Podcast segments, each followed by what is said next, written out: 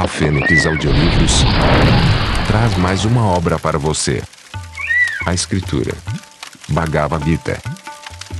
A obra é uma das principais escrituras sagradas da cultura da Índia. O Bhagavad Gita é a essência do conhecimento védico. Início. A epopeia Mahabharata, de que faz parte, o Bhagavad Gita, foi compilada na forma atual, entre os séculos 5 e 1 a.C. A epopeia se reporta à grande Índia de outrora, unificada política e culturalmente, estendendo-se do Himalaia ao Cabo Camorim. Os Kurus formavam um importante Kula, clã, dessa época. Quando seu rei, Dhritarashtra, o rei cego, envelheceu, decidiu ceder o trono, não a seu filho, Duryodhana, mas ao primogênito de seu irmão, Pandu, Yudhishthira. Pois Duryodhana, dado ao mal, não era digno de governar. Mas Duryodhana apoderou-se do trono, através de intrigas e traições, e tratou de tentar liquidar Yudhishthira e seus quatro irmãos. Krishna, o deus encarnado, chefe do clã Yadava, amigo e parente dos Kurus, tentou reconciliar os dois partidos, reclamando para os príncipes Pandavas apenas cinco cidades. Duryodhana recusou-se a entregar sem luta a menor parcela de terra. Tornou-se então necessário combater pela justiça e pelo direito.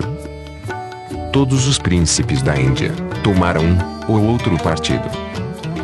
Krishna, imparcial, ofereceu uma escolha aos dois partidos.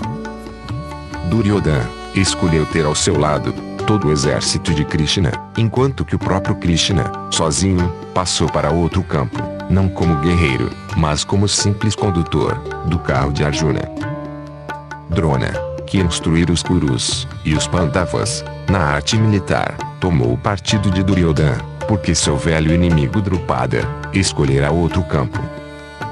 Bhishma, tio avô dos príncipes, Kuravas e Pandavas, o homem que sempre vivera em castidade, e era o homem mais forte de seu tempo, era o chefe do partido, que tentara reconciliar Kurus e Pandavas. Quando fracassaram as tentativas pacíficas, e a guerra tornou-se inevitável, ele decidiu, depois de examinar escrupulosamente seus deveres e sua obrigação, tomar o partido de Duryodhana. Sabia que este estava errado, e, se a batalha envolvesse apenas os dois ramos da mesma família, teria permanecido neutro. Mas quando viu que todos os antigos inimigos dos Kurus estavam se aliando aos Pandavas, decidiu lutar apenas dez dias ao lado de Duryodhana, e depois se retirar para uma morte voluntária, obtida por meios não violentos. Do ponto de vista estritamente militar, o exército de Duryodhana era claramente superior ao de seu adversário. Mas esta superioridade era compensada pela presença de Krishna no campo oposto.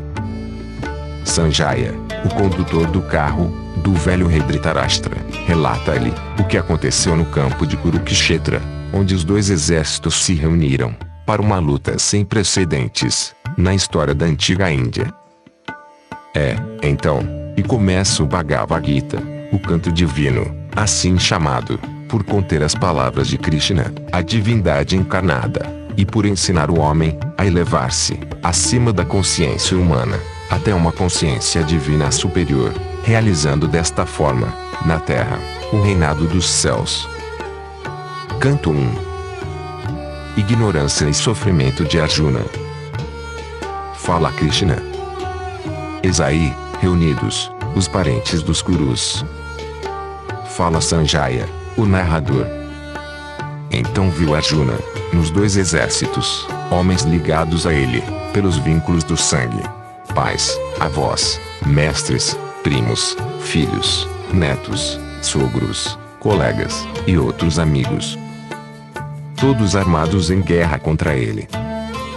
Com o coração dilacerado de dor, e profundamente condoído, assim falou ele.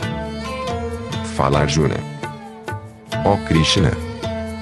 Ao reconhecer como meus parentes, todos esses homens, que devo matar, Sinto os meus membros paralisados, a língua ressequida no paladar, o coração a tremer, e os cabelos eriçados na cabeça. Falha, a força do meu braço. Cai-me por terra, o arco que tendera. Mal me tenho em pé. Ardem-me em febre, os membros. Confusos, estão os meus pensamentos. A própria vida, parece fugir de mim. Nada enxergo diante de mim, senão dores, reais.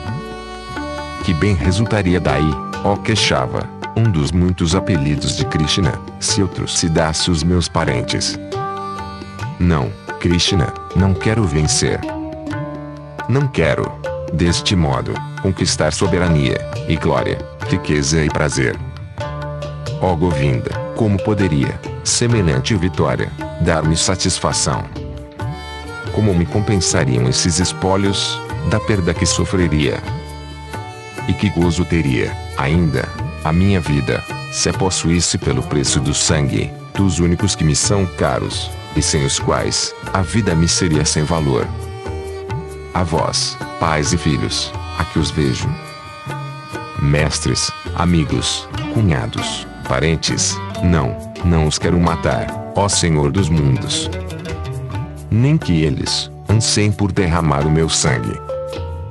Não os matarei, Madhusudana, ainda que com isto, lograsse domínio sobre os três mundos, menos ainda me seduz, a posse da terra. Dores, somente me caberiam, por semelhante mortandade. Mesmo que os filhos dos Dhritarashtra's sejam pecadores, sobre nossa cabeça, recairia a culpa, se os matássemos. Não, não é lícito matá-los. E como poderíamos ser felizes, sem os nossos parentes, ó Madhava? E se eles, obsedados de cobiça e cólera, não veem pecado, na rebeldia, e no sangue derramado? Como poderíamos nós, fazer o mesmo, ó Santo? Nós, que vemos pecado, em matarmos nossos parentes. Quando uma tribo se corrompe, perece a piedade, e com ela, perece o povo. A impiedade é contagiosa. Corrompe a mulher, mesclando o puro com o impuro, e abre-se o inferno ao destruído e ao destruidor. Até as divindades, privadas dos sacrifícios, tombam dos céus. E essa mescla, de puros com impuros, produz a ruína das famílias. E o destino do destruidor é o inferno, consoante as Escrituras. Ai, que desgraça seria, se trucidássemos nossos parentes, levados pela ambição do poder. Bem melhor seria, se nos rendêssemos aos inimigos armados, e nos deixássemos matar na luta, sem armas, nem defesa. Assim dizendo, em pleno campo de batalha, deixou-se, Arjuna, tombar no assento da carruagem, e das mãos lhe caíram arco e flechas, porque trazia o coração repleto de amargura. Canto 2 Revelação da Verdade Fala Sanjaya. A ele, que estava repleto de amargura, e com os olhos cheios de lágrimas, dirigiu-se Madhusudana, e o consolou com as seguintes palavras. Fala Krishna.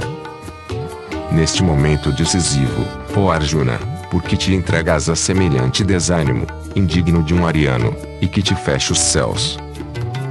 Não cedas a fraqueza, que de nada serve.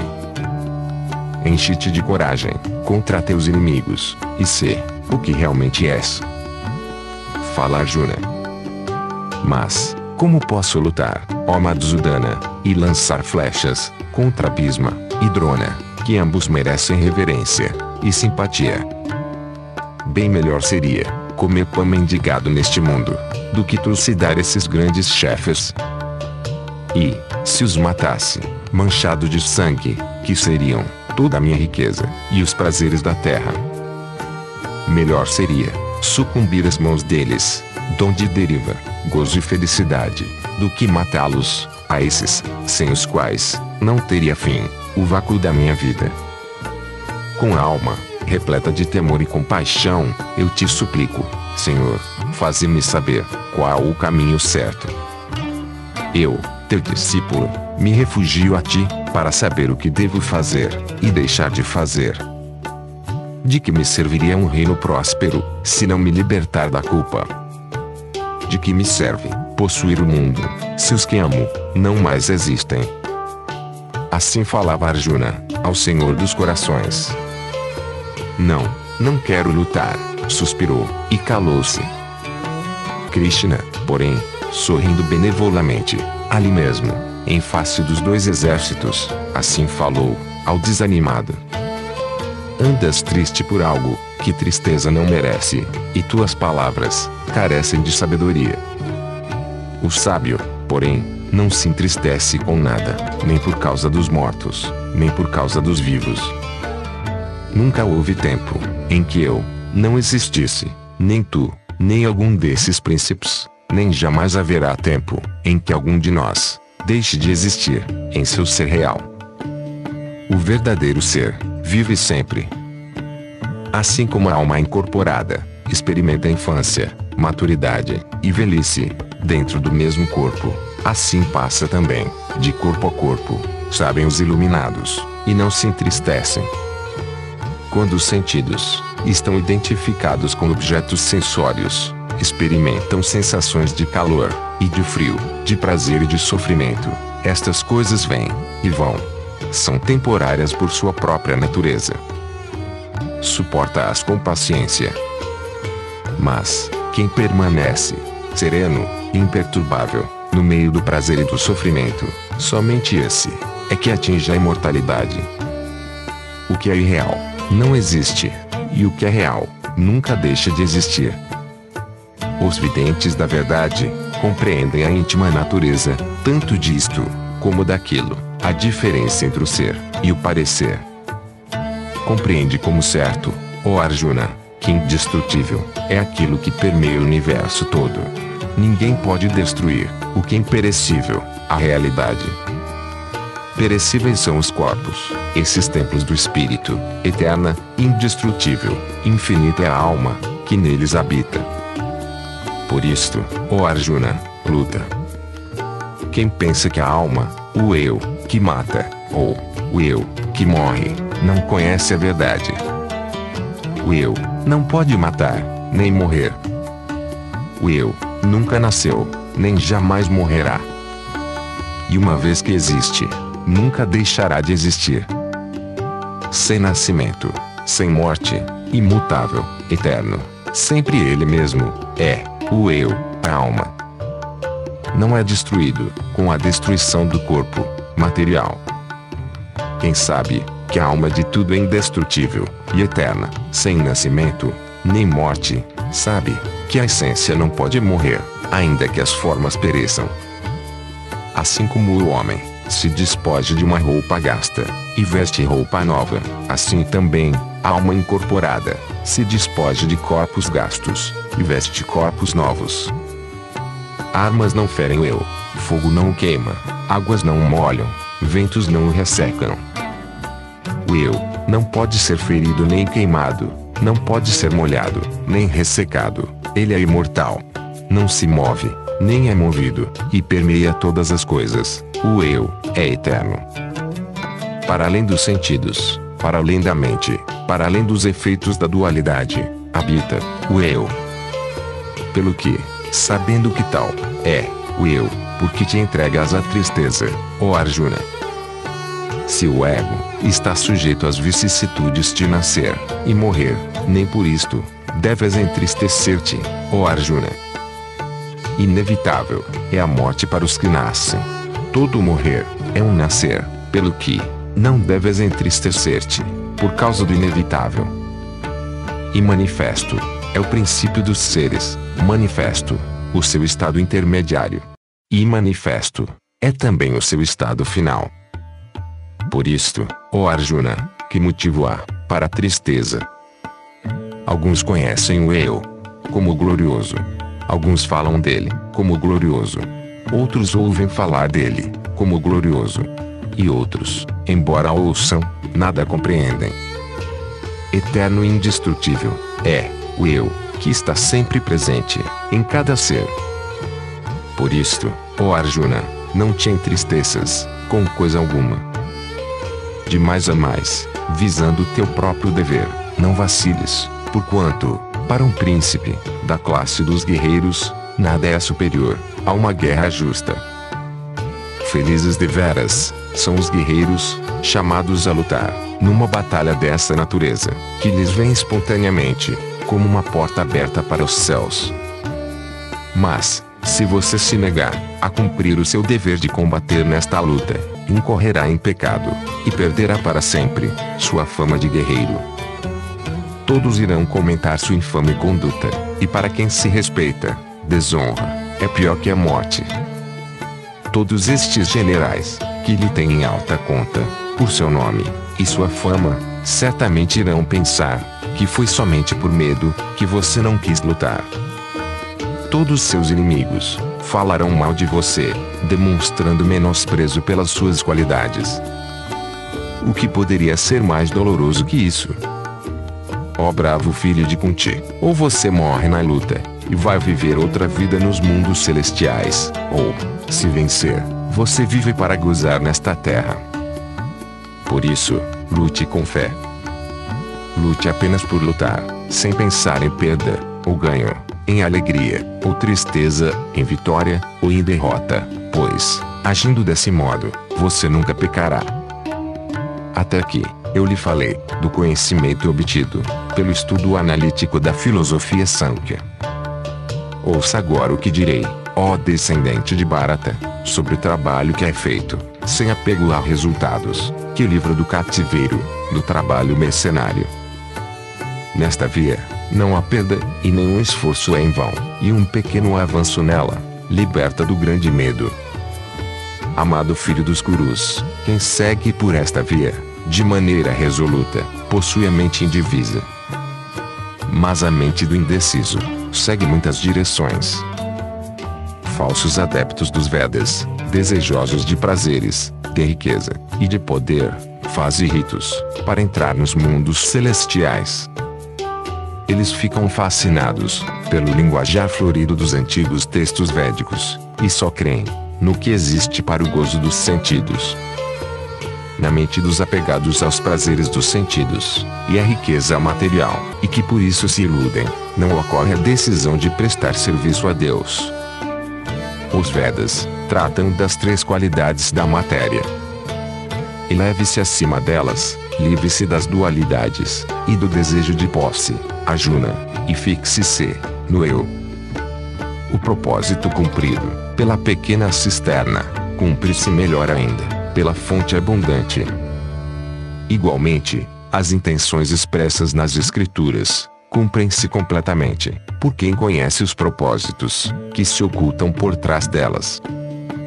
O direito que é devido é o de cumprir a missão, e não o de reclamar o resultado da ação. Não considere a si mesmo o objetivo dos seus atos, nem se prenda à inação. Fixando a mente na yoga, abandonando o desejo de vitória ou de derrota, execute o seu trabalho sem apego ao resultado. Ó ganhador de riquezas, liberte-se do trabalho, motivado pelo lucro, mantendo-se bem distante das ações abomináveis. Os míseros avarentos é que querem desfrutar dos resultados da ação. Quem é consciente de mim, serve-me com devoção.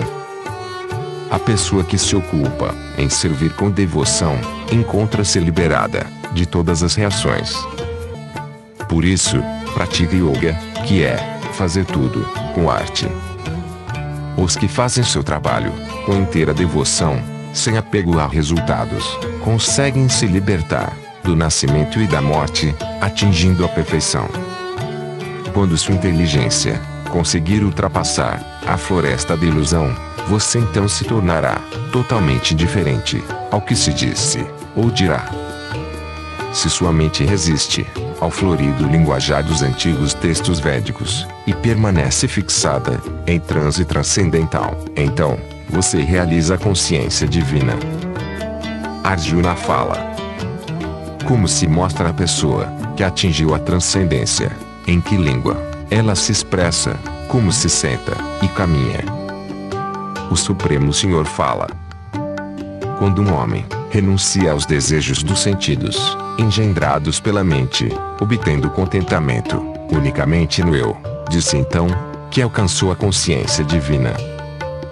Quem está sempre tranquilo, apesar das três misérias, aquelas causadas pelo próprio corpo ou mente materiais, as causadas pelas perturbações impostas por outras entidades vivas, e as causadas pelos fenômenos naturais, quem não se deixa exaltar, quando há felicidade, quem está livre do apego, quem não tem ódio nem medo, merece o nome de sábio. Neste mundo transitório, quem não se deixa afetar, pelo bem ou pelo mal, que poderão sobrevir, sem louvá-lo, ou maldizê-lo, já se encontra situado, na consciência divina. Aquele que for capaz, de retirar os sentidos, de todos os seus objetos, assim como a tartaruga, recolhe os membros no casco, deve ser considerado, um ser autorrealizado. A alma corporificada, consegue renunciar aos prazeres dos sentidos, muito embora ela não perca o sentido do prazer. Porque, depois de provar o gozo transcendental, ela fixa a consciência. Os sentidos são tão fortes que conseguem arrastar, mesmo a mente do homem sóbrio, que se esforça por domá-los. Quem controla os seus sentidos, concentrando-se em mim, pode ser considerado um homem de mente estável. Ao contemplar os objetos, a eles, nos apegamos. Do apego, vem a luxúria, e da luxúria, a ira. Da ira, vem a ilusão, a ilusão, turba a memória. A memória confundida, desbarata a inteligência, e, quando esta se destrói, cai-se, de novo, no poço. Quem controla os seus sentidos, por praticar os princípios da liberdade regrada, recebe misericórdia, e então, fica liberado da aversão e do desejo. E, para quem recebeu misericórdia divina, já não existem misérias, e a inteligência fixa-se nessa condição feliz. Sem consciência divina, a mente não se controla, nem se fixa a inteligência, sem o que não existe a paz. E onde não existe paz, pode haver felicidade. Assim como um vento forte leva um barco mar afora, apenas um dos sentidos, em que a mente se detenha, pode levar para longe a inteligência do homem. Arjuna, de braços fortes, aquele cujos sentidos estão livres dos objetos, tem a inteligência firme. O que é noite para todos, é tempo de despertar, para os autocontrolados. E o que é manhã para todos, para o pensativo, é noite. Quem não se deixa agitar, pelo fluir dos desejos que entram, qual rios no mar, que no entanto, fica estável, é o único, que tem paz. Não aceite aquele, que se esforça por saciar seus desejos. A pessoa que abandona o sentimento de posse, e os desejos dos sentidos, desprovida de egoísmo, alcança a paz verdadeira. Eis o caminho da vida divina e espiritual, onde não existe engano. Indo por este caminho, mesmo na hora da morte, chega-se ao reino de Deus. Canto 3 Yoga da Ação Arjuna disse: Por que queres me engajar nesta terrível batalha, se achas que a compreensão é superior ao trabalho, ó Queixava, ó Jardana? Minha mente está confusa com tuas palavras dúbias? Dize-me, pois, com clareza, o que é melhor para mim. O Supremo Senhor disse: Eu acabei de explicar que há dois tipos de pessoas tentando entender o eu. Umas, através da mente, outras, por servir a Deus. Não se alivre do dever, porque se deixa de agir, nem se atinge a perfeição, somente pela renúncia. Todo mundo tem que agir, de acordo com o seu karma. Nem mesmo por um momento, pode alguém deixar de agir. Quem reprime os seus sentidos, mas não livra sua mente dos objetos do desejo, está enganando a si mesmo, e não passa de um farsante. Mas, aquele que usa a mente, no controle dos sentidos, praticando a devoção, e agindo com desapego, é digno de ser louvado execute o seu trabalho, pois esse procedimento é melhor que a inação. Sem trabalhar, não se pode, nem sequer, manter o corpo. Deve ser feito o trabalho, como um sacrifício a Deus. Pois se é feito de outro modo, ele leva ao cativeiro do mundo material. Por isso, ó filho de Kunti, execute o seu trabalho, para a satisfação dele, e assim você será livre. No início da criação, o Pai de todos os seres enviou muitas gerações de homens e semideuses, com o fim de executar sacrifícios para Vishnu, e abençoou-os dizendo: Que vós sejais bem felizes, através dos sacrifícios, tereis o que desejardes. Agradando aos semideuses, eles vos serão propícios. E assim, os deuses e os homens, cooperando mutuamente, haverá muita fartura. Os semideuses, contentes com os vossos sacrifícios, saciarão vossos desejos. Mas quem desfruta das dádivas, sem ofertá-las aos deuses, é certamente um ladrão. Os devotos do Senhor estão livres do pecado, porque comem alimento, ofertado em sacrifício. Os que preparam a comida, para o gozo dos sentidos, apenas comem pecado. Nossos corpos materiais são nutridos pelos grãos, produzidos pelas chuvas. As chuvas são produzidas por força dos sacrifícios, os quais são provenientes das obrigações prescritas. Todas as obrigações estão prescritas nos Vedas, e os Vedas se manifestam diretamente de Deus. Por isso, o Brahman Supremo é presente eternamente no rito de sacrifício. Quem não adota a sequência de sacrifícios prescritos pelas escrituras védicas, de certo vive em pecado.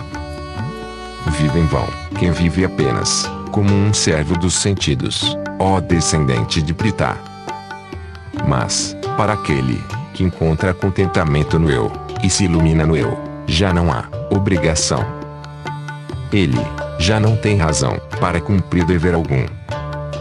Nem tampouco tem razão para não fazer o que deve. Ele também não precisa depender mais de ninguém. Por isso, deve-se agir sem apego a resultados, mas apenas por dever, pois agindo sem apego, o homem atinge o supremo. Mesmo os reis, como Janaka, chegaram à perfeição por cumprirem seus deveres. Do mesmo modo, você deve fazer seu trabalho para ensinar pelo exemplo. Qualquer ação praticada por um homem superior é tomada como exemplo por toda a comunidade, como se fosse um padrão que todos querem seguir. Ó descendente de Pritá, não há dever que me obrigue, em qualquer um dos três mundos. Não sinto falta de nada, nem necessito de nada, mas mesmo assim, eu me ocupo em cumprir o que é prescrito. Se alguma vez eu deixasse de ocupar-me com cuidado da execução dos deveres, de certo todos os homens seguiriam o meu exemplo.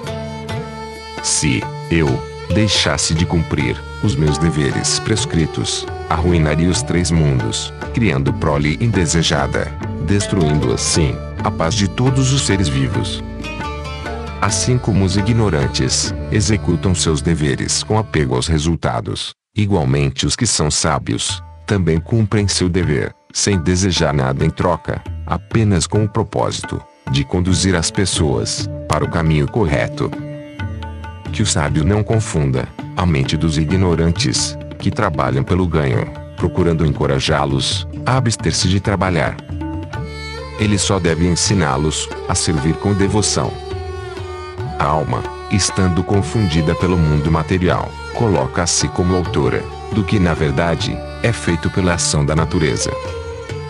Quem possui conhecimento da realidade absoluta, Arjuna de braços fortes, não se ocupa na procura dos prazeres dos sentidos, pois bem sabe a diferença entre agir por devoção ou apegado aos resultados. Por estarem confundidos pelas três qualidades da matéria, os ignorantes se ocupam com os assuntos mundanos, ficando muito apegados. Não deve, no entanto, o sábio, por causa disso, agitá-los. Eles agem desse modo, por falta de entendimento. Por esse motivo, Arjuna, com a mente fixa em mim, sem desejar nada em troca, e ofertando nos teus atos, lute sem desanimar. Quem executa os deveres, conforme os meus preceitos, quem segue minhas lições, com muita fé e devoção, sem se levar pela inveja, fica livre da pressão do trabalho interesseiro. Mas os que, devido à inveja, não praticam meus preceitos, privam-se completamente de todo conhecimento, malogrando seus esforços de atingir a perfeição. Até mesmo os eruditos não podem deixar de agir de acordo com os ditames de sua própria natureza. Que adianta se reprimir? Todo mundo experimenta atração ou repugnância pelos objetos sensíveis. Mas ninguém deve servir ao império dos sentidos, que são pedras no caminho que leva à libertação. É muito melhor cumprir, embora imperfeitamente, as próprias obrigações, do que cumprir as dos outros, da maneira mais perfeita. Morrer cumprindo o dever, é correr menos perigo, do que perder seu caminho. Arjuna disse. Ó descendente de Vishnu, o que faz o homem pecar, embora contra a vontade, como se fosse forçado. O Supremo Senhor fala. É tão somente a luxúria, gerada pela paixão, que mais tarde se transforma em ira, a grande inimiga, pecaminosa e voraz, devoradora de tudo. Como o fumo, cobre o fogo. A poeira, cobre o espelho. E, o útero, cobre o feto. De maneira similar, o ser vivo está, coberto por camadas de luxúria. Desse modo, a consciência, é coberta de luxúria, que é sua eterna inimiga, pois nunca se satisfaz, e arde tanto, como o fogo. A mente, e os cinco sentidos, assim como a inteligência, são moradas da luxúria, que cobrindo a consciência do ser vivo, o desnorteia. Sendo assim, filho de Barata, subjugue, desde o princípio, o causador do pecado, controlando os seus sentidos, e aniquile, o matador da alma, e do conhecimento. Os sentidos se situam acima dos seus objetos.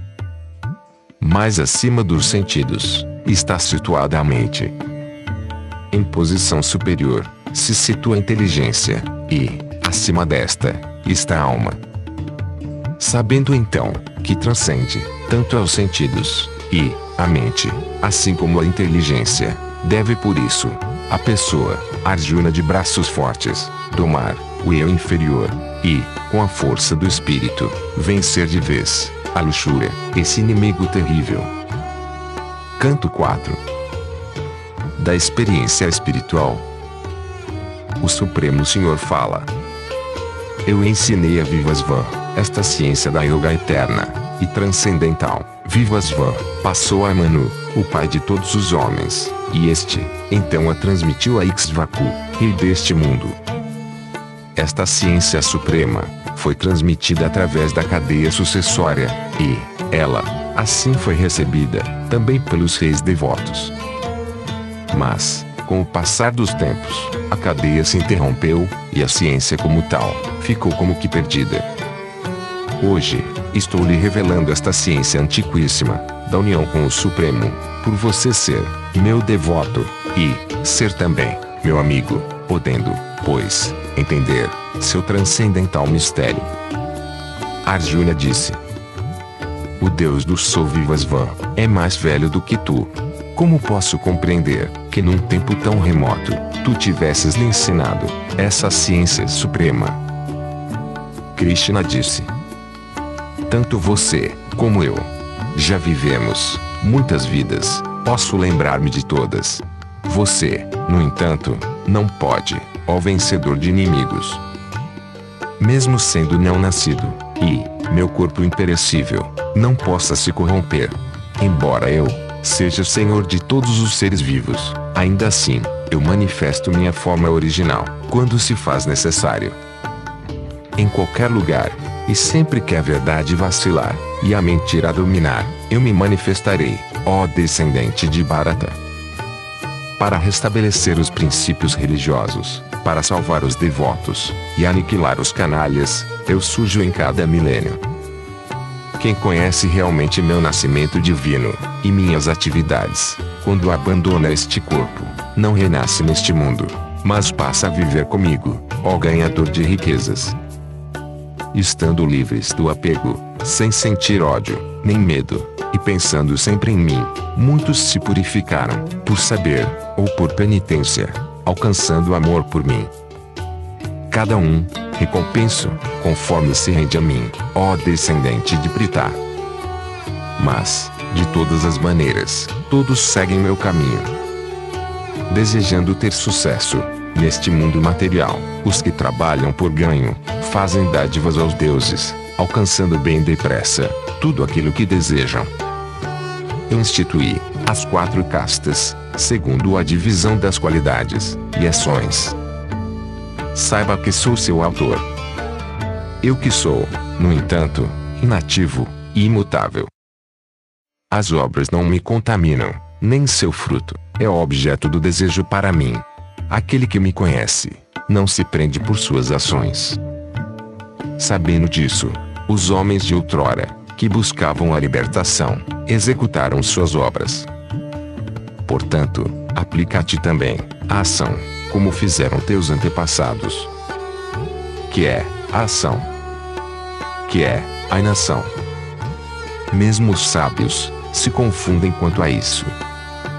Vou, portanto, explicar-te o que é ação, e graças a tal conhecimento, estarás liberto do mal. É preciso saber distinguir a ação da ação proibida e da inação. É muito intrincado o caminho da ação. Sábio entre os homens, devoto e perfeito realizador de toda obra, é aquele que pode ver a inação na ação e a ação na inação. Aquele que age sem ser impelido pelo desejo e cujas obras são consumidas pelo fogo do conhecimento é considerado sábio pelos inteligentes. O homem que não tem apego ao fruto da ação e vive sempre satisfeito e independente, não age em absoluto, apesar de se engajar na ação. Livre de anseios e esperanças, mantendo disciplinados o corpo e a mente, renunciando a todo tipo de possessividade e executando apenas os atos corporais, o homem se liberta do mal aquele que está sempre satisfeito com tudo o que recebe, que superou os pares contrários, liberto da má vontade, inalterável, no sucesso e na adversidade, mesmo que execute alguma obra, não fica preso a ela. A ação executada pelo homem, cujos desejos estão extintos, se desvanece por completo. Livre, e com a mente fixa no conhecimento, executa suas obras, só por sacrifício. Brahma é o sacrifício. Brahma é a oblação oferecida por Brahma no fogo, que é Brahma, e a Brahma se encaminha, aquele que em sua obra medita em Brahma. Alguns devotos oferecem sacrifícios apenas aos deuses, outros oferecem até o sacrifício, por sacrifício, no fogo de Brahma. Existem os que sacrificam o ouvido e os demais sentidos no fogo da continência, outros sacrificam o som e os demais objetos dos sentidos, no fogo dos sentidos. Há também os que sacrificam todas as funções dos sentidos e da vida, no fogo místico do domínio de si mesmo, avivado pelo conhecimento espiritual. Outros praticam sacrifícios, oferecendo suas riquezas, submetendo-se a privações, numa vida austera, ou executando práticas piedosas, Existem ascetas que, ligados por votos rígidos, fazem sacrifício de leitura silenciosa e de conhecimento. Há quem sacrifica a inspiração na inspiração e a inspiração na expiração, ou reprime ambos movimentos respiratórios, fazendo do exercício do pranayama sua tarefa principal. Existem ainda os que, sujeitando-se a uma alimentação regrada, sacrificam seus alentos vitais, nos alentos vitais. Todos estes devotos sabem o que é o sacrifício, e através dele, se purificam do pecado, sustentados com os resíduos dos sacrifícios, alimento da imortalidade, vão unir-se ao eterno Brahma. Aqueles que não praticam nenhum sacrifício não podem gozar este mundo. Como poderão, pois, gozar o outro, ó melhor dos gurus? Assim, pois, muitos sacrifícios são oferecidos à boca de Brahma. Saiba que todos eles emanam da ação. Compreendendo bem isto, serás livre. Superior a todo sacrifício material é o sacrifício da sabedoria, ó perseguidor de teus inimigos. Toda ação em sua integridade, filho de Pritá, está consumada no conhecimento. Aprende a buscar esse conhecimento, prostrando-se aos pés dos sábios, interrogando-os e servindo-os. E os sábios, os que veem a verdade, irão iniciar-te na sabedoria. Desde que alcances tal conhecimento, não cairás novamente em confusão, filho de Pando. Pois graças a ele, verás todos os seres, em ti mesmo, e consequentemente, em mim. Ainda que fosses o maior dos pecadores, cruzarias a salvo o oceano dos pecados, na barca do conhecimento espiritual. Assim como o fogo flamejante reduz a lenha, as cinzas, Arjuna, o fogo do conhecimento, reduz as cinzas, todas as ações. Na verdade, não há neste mundo purificador comparável ao conhecimento. Aquele que atingiu a perfeição pela yoga irá encontrá-lo dentro de si mesmo no decorrer do tempo. O homem cheio de fé obtém o conhecimento, aplicando-se a ele e subjugando os sentidos. Atingindo o conhecimento, logo alcançará a paz suprema. Pelo contrário, o homem ignorante, sem fé, em cuja alma fermenta a dúvida, caminha para a perdição. Pois aquele que está dominado pela dúvida, não goza deste mundo, nem do outro, nem da bem-aventurança. As ações da Nanjaya não aprisionam aquele que, submetido ao eu, renunciou à ação pela yoga e destruiu a dúvida através do conhecimento. Assim, depois de matar com a espada do conhecimento essa dúvida, nascida da ignorância e arraigada em tua alma, aplica-te a yoga. Levanta-te, pois, filho de Bharata. Canto 5 A sabedoria do desapego. Arjuna disse: Por um lado, Krishna, exaltas a renúncia, a ação. Por outro, exaltas a yoga, da ação. Diga-me claramente, dos dois, qual o melhor caminho?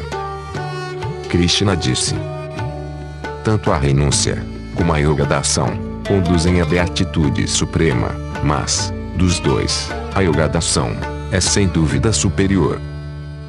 Deve considerar-se como perseverante renunciante, aquele que não sente, nem aversão, nem desejo, pois, aquele, a quem não afetam, os pares contrários, se livra com facilidade, das cadeias da ação. Ao contrário do sábio, o ingênuo, acredita que métodos Sankhya e Yoga são coisas distintas. Quem se aplica, devidamente, a um deles, colhe o fruto de ambos. A condição que alcançam os Sankhas é também alcançada pelos Yogis. Vê claramente, aquele que considera Sankhya Yoga como uma coisa só. Mas sem Yoga, é difícil chegar à renúncia. Oto de braço pulsante. O sábio que se aplica a yoga, logo alcança Brahma. Aquele que, vivendo entrega a yoga, é puro de coração, vence a si mesmo, refreia seus sentidos, e identifica seu eu, com o de todas as criaturas, mesmo que, execute uma ação, não se prende a ela. Eu nada faço, deve pensar o devoto instruído na verdade, quando vê, ouve, toca, come, anda, dorme, respira fala, segura, ou solta alguma coisa, abre, ou fecha os olhos, considerando que são os sentidos que se relacionam com os objetos sensíveis. Quem age sem o menor apego, depositando suas ações em Brahma, não se macula com o pecado, da mesma forma que a água não adere à folha do lótus. Os yogis executam seus atos exclusivamente com o corpo, pensamento, intelecto e mesmo com os simples sentidos, sem abrigar qualquer desejo, a fim de purificar seu coração. O devoto, que renuncia ao fruto de suas ações, consegue a paz eterna. Ao contrário, o homem sem devoção, que fustigado pelo desejo, se apega ao fruto de suas obras, mantém-se prisioneiro de seus próprios atos. O habitante do corpo, renunciando a toda ação, através da mente, se mantém sereno, como feliz vencedor, na cidade de nove portas, o corpo, sem agir, e sem ser causa de qualquer ação. O Senhor, não cria atividade, nem os atos do mundo, nem tampouco a conexão entre o ato e suas consequências. A natureza individual é que age. O Senhor não assume nem as boas, nem as más ações de alguém. O conhecimento está encoberto pela ignorância, e por isto, os mortais vivem em erro. Aqueles cuja ignorância se desvaneceu através do conhecimento espiritual são iluminados pelo conhecimento, que, resplandecente como o sol, revela-lhes o Supremo pensando nele, unidos de coração a ele, e fazendo dele sua meta suprema, permanecem limpos de pecado, através do conhecimento, e vão para o lugar de onde não se volta. Os sábios veem com igualdade o Brahmane, dotado de saber e de modéstia, a vaca, o elefante, o cão e o pária. Mesmo aqui na terra, aqueles cuja mente está firme na igualdade, triunfam deste mundo de matéria, pois o Brahma incorruptível é a própria igualdade, e dessa forma, descansam em Brahma. Não se regozija com o que é agradável, nem se aflige com o desagradável. O homem de entendimento firme e livre de confusão, que conhece Brahma, e em Brahma repousa. Aquele cujo coração não se atém às impressões exteriores, encontra em si mesmo a felicidade em união mística com Brahma, através da yoga, desfruta perpétua bem-aventurança. Porque os prazeres que emanam das impressões exteriores são verdadeiros mananciais de dor, porque têm princípio e fim. O sábio, ó filho de Kunti, não se deleita com semelhantes prazeres. Aquele que, neste mundo, antes de livrar-se do corpo, aprende a resistir aos impulsos do desejo e do ódio, goza de união espiritual e vive feliz. O homem que encontra satisfação, deleite e luz em seu interior é um yogi que, unido a Brahma, alcança o nirvana em Brahma.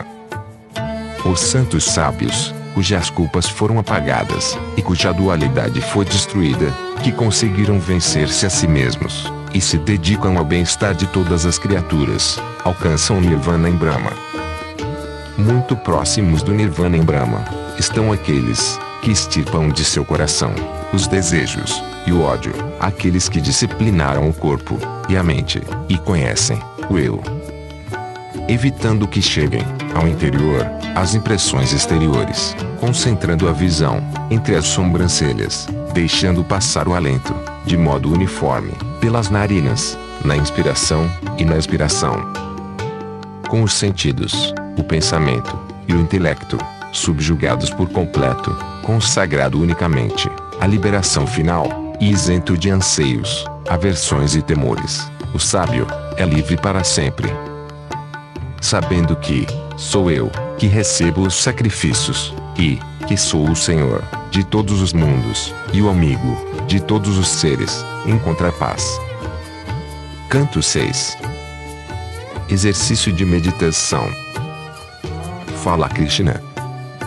Aquele que executa um ato obrigatório, sem esperar por seu fruto, é o renunciador, e ao mesmo tempo, o yogi, e não aquele que simplesmente descuida do fogo sagrado e deixa de praticar obras piedosas.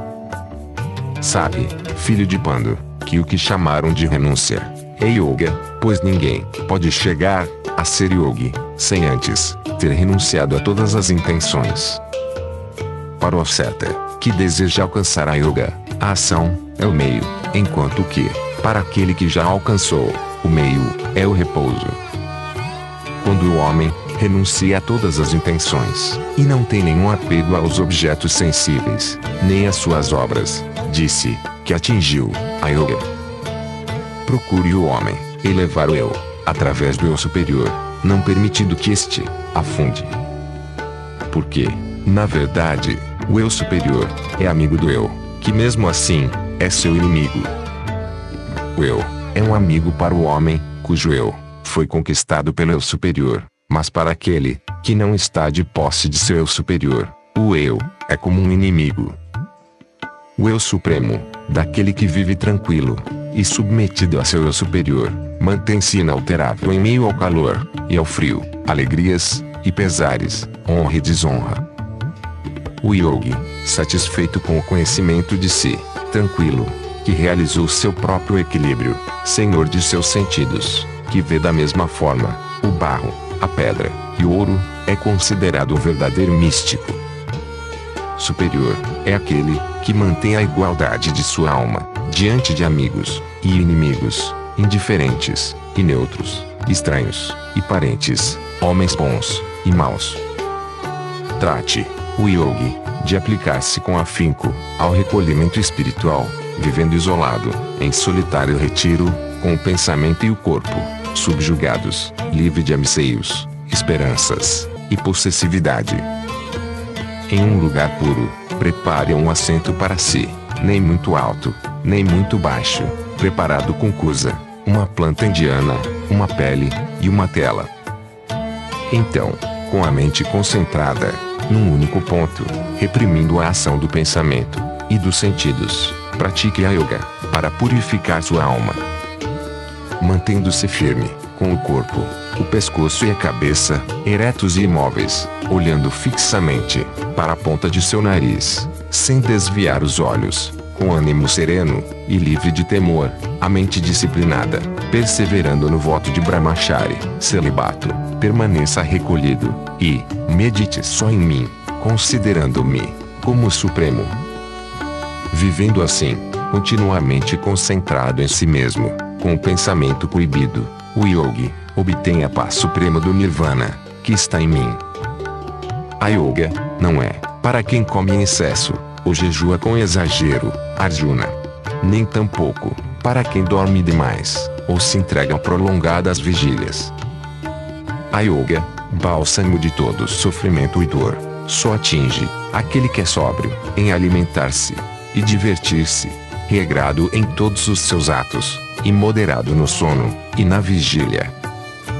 Quando o homem mantém o pensamento disciplinado, fixo no eu, e se mostra indiferente a tudo que é apetecível, disse, que goza de união espiritual. O yogi, que tem a mente dominada e recolhido em si mesmo, pratica yoga, é como uma chama luminosa que, ao abrigo do vento, não sofre nenhuma oscilação. Quando sua mente, disciplinada pelo exercício da yoga, está tranquila, quando, percebendo eu, através do eu superior, encontra satisfação em si mesmo. Quando saboreia o infinito deleite, que está fora do alcance dos sentidos, e só pode ser desfrutado pela inteligência, e não se afasta nunca mais da realidade. E quando, depois de ter alcançado esse estágio, julga que não há tesouro mais valioso, e se firma nessa situação, nem mesmo a dor mais intensa pode abalá-lo. Esta ruptura de toda relação com a dor é chamada yoga. Esta yoga deve ser praticada com ânimo constante e sem desalento. Depois de abandonar, sem exceção, todos os anseios e desígnios engendrados pela fantasia e de reprimir com o poder da mente todos os sentidos e órgãos de ação, quaisquer que sejam os objetos a que se dirijam, deve o yogi chegar ao repouso através de uma vontade tenaz e, uma vez concentradamente no eu superior, não deve pensar em coisa alguma. Sempre que a mente, inquieta e volúvel, se desvie, trate de refreá-la, subordinando-a, logo, ao domínio do eu. Porque a suprema beatitude está reservada ao yogi, cuja mente está tranquila, dominada a natureza passional, limpo de pecado, participando da essência de Brahma. Assim, consagrando-se sem cessar, à união mística, e estando puro de pecado, o yogi obtém sem dificuldade o infinito deleite da comunhão com Brahma. Quem se aplica de coração a yoga, vê o espírito em todos os seres, e todos os seres no espírito, pois por toda parte, percebe a identidade. Aquele que me vê, em todas as coisas, nunca será abandonado por mim, nem me abandonará jamais. O yogi, que, estabelecido na unidade, adora meu ser, que habita todas as criaturas, vive em mim, qualquer que seja sua condição de vida. Aquele que, através da identidade do eu, vê o mesmo, em toda parte, no prazer na dor, Arjuna, é o yogi perfeito. Fala Arjuna. Sendo a mente, inquieta e volúvel, ó Madhusudana, não compreendo, a estabilidade dessa yoga, que, como me declarastes, baseia-se no equilíbrio mental. Porque na verdade, a mente é leviana, ó Krishna, é turbulenta, imperiosa e obstinada. A meu ver, é tão difícil de dominar como o vento. Fala Krishna. Sem dúvida, ó tu, de braço poderoso, a mente, é movediça e difícil de subjugar. Contudo, filho de Kunti, pode ser dominada, através de esforços contínuos, e da indiferença. Para aquele, que não conseguiu, vencer-se a si mesmo, é difícil de alcançar a yoga, mas aquele, que é dono de si mesmo, e luta com afinco, pode alcançá-la, valendo-se dos meios adequados. Fala Arjuna. Que destino aguarda, ó Krishna, aquele que está cheio de fé, mas demonstra fraqueza, cuja mente, divaga, e não consegue perfeição na yoga. Privado de um, e de outro, vacilante e confuso, no caminho de Brahma, não se perde como a nuvem desgarrada, que desaparece no espaço. Eu te peço, Krishna, apague por completo essa dúvida em meu espírito, pois ninguém, além de ti, pode dissipá-la. Fala Krishna. Nem neste mundo, nem no outro, um homem como esse, encontra perdição, ó parta, pois aquele, que age com retidão, meu filho, jamais toma o caminho do mal. Depois de atingir a região dos justos, e ali permanecer, anos sem conta, aquele que não progrediu na yoga, renasce num lugar puro, e feliz. Ou nasce em uma família de sábios yogis. No entanto, é difícil obter tal nascimento neste mundo. Recobrando então, a mesma disposição de ânimo, adquirida em seu corpo anterior, luta com maior empenho, para obter a perfeição, filho de Kuru, pois é irresistivelmente impelido a isso, por sua prática anterior. Apenas pelo desejo de conhecer a yoga, torna-se superior à palavra divina.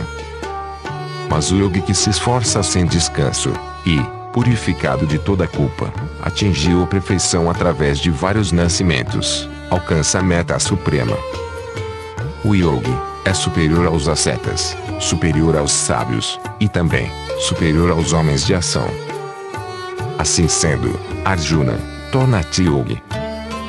Mas entre todos os yogis, aquele que, cheio de fé, abandonando a mim, todo o seu ser interior, me rende adoração, é considerado por mim, como o maior dos místicos. Canto 7 Sabedoria da visão espiritual. Fala Krishna. Escuta agora, filho de Pritha, como, mantendo o pensamento, amorosamente voltado para mim, aplicando-te a yoga, e fazendo de mim, teu refúgio, chegarás sem dúvida, a conhecer-me por completo. Vou revelar-te, sem reservas, este conhecimento, e o superconhecimento. Desde que os adquira, nada resta por aprender neste mundo. Entre milhares de mortais, poucos se esforçam para atingir a perfeição, e entre os que conseguem atingi-la, poucos são os que me conhecem em essência. Terra, água, fogo, ar, éter, pensamento, intelecto e consciência pessoal são os oito componentes que integram a minha natureza material. Esta é minha natureza inferior. Conhece agora, Otto de braço poderoso, minha outra natureza, a superior, o elemento vital que mantém o universo. Sabe, que esta, minha dupla natureza, é a fecunda matriz de todos os seres. Sou o princípio do mundo, e sou, também, seu fim. Não há absolutamente nada superior a mim, Dananjaya. Todo o universo está preso a mim, como as pérolas de um colar estão presas ao fio que as mantém unidas. Eu sou filho de Kunti, o sabor da água, a luz do sol e da lua, das palavras sagradas. Eu sou o Pranava, Om. O som no éter e a virilidade nos homens. Sou puro perfume na terra, o brilho do fogo, a vida dos vivos, a santidade dos santos. Sabe, filho de Pritá, que sou a semente de toda a manifestação, sou a sabedoria dos sábios, e o poder dos poderosos. Sou a força dos fortes, livre de apego, eu sou o puro amor dos amantes, ó príncipe dos baratas. Entende, que de mim, procedem todas as coisas, consciência, energia e matéria. Eu, não estou nelas, mas elas, estão em mim. Iludido pelos três atributos da natureza, Sattva, Rajas e Tamas, que se revelam em todas as coisas, não sabe que, eu, estou acima delas, e sou imperecível, imutável. Difícil, ó príncipe, é romper o véu de ilusão, que cerca a manifestação. Somente aquele, que se aproximam de mim, superam a ilusão. Os maus, e os insensatos, não me procuram, seu entendimento foi arrebatado pela ilusão, e eles, participam da natureza demoníaca. Quatro espécies de homens, me adoram, Arjuna. Os aflitos, os que buscam a sabedoria, os que desejam riquezas, e os sábios, ó príncipe dos baratas. Entre eles, o sábio, sempre consagrado à união mística, e adorando o Uno, excede todos os demais, pois o sábio, me ama acima de todas as coisas, e eu, o amo, da mesma forma. Todos eles são nobres, mas considero o sábio, como a mim mesmo, pois consagrado, à união espiritual, ele, vem a mim, meta suprema. Ao fim de numerosos nascimentos, o homem dotado de sabedoria, chega a mim, pensando. Vasudeva, é o todo. Um homem, com tão grande alma, é difícil de encontrar. Aqueles, cujo desejo foi arrebatado, por um desejo qualquer, procuram outras divindades, adotando tal, ou qual, forma de culto, de acordo com a sua própria natureza. Qualquer que seja a forma de divindade, a que um devoto pretenda render culto, com verdadeira fé, sou eu, realmente quem inspira, essa fé inquebrantável. Cheio dessa fé, o devoto, procura agradar tal divindade, servindo-a com esmero, e dela, consegue a satisfação dos seus desejos. Mas sou eu, que lhe ofereço tais bens. No entanto, a recompensa obtida, por esses homens de pequeno entendimento, é limitada.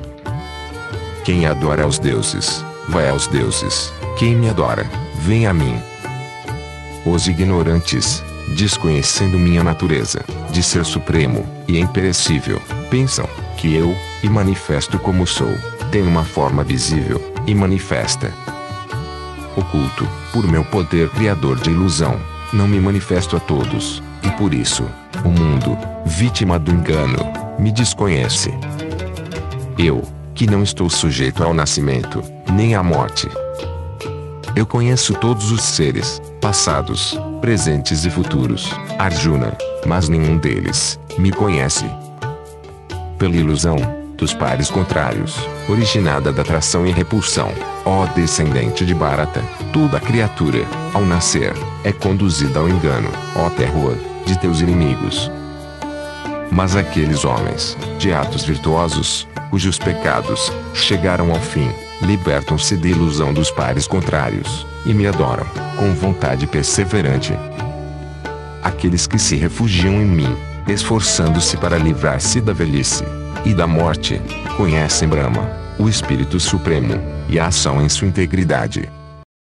E aqueles que, com o pensamento concentrado, me conhecem como Ser Supremo, Suprema Divindade e Supremo Sacrifício. Também me conhecem verdadeiramente, na hora da morte. Canto 8 Integração na Suprema Divindade. Fala Arjuna. O que é esse Brahma? O que é o Espírito Supremo?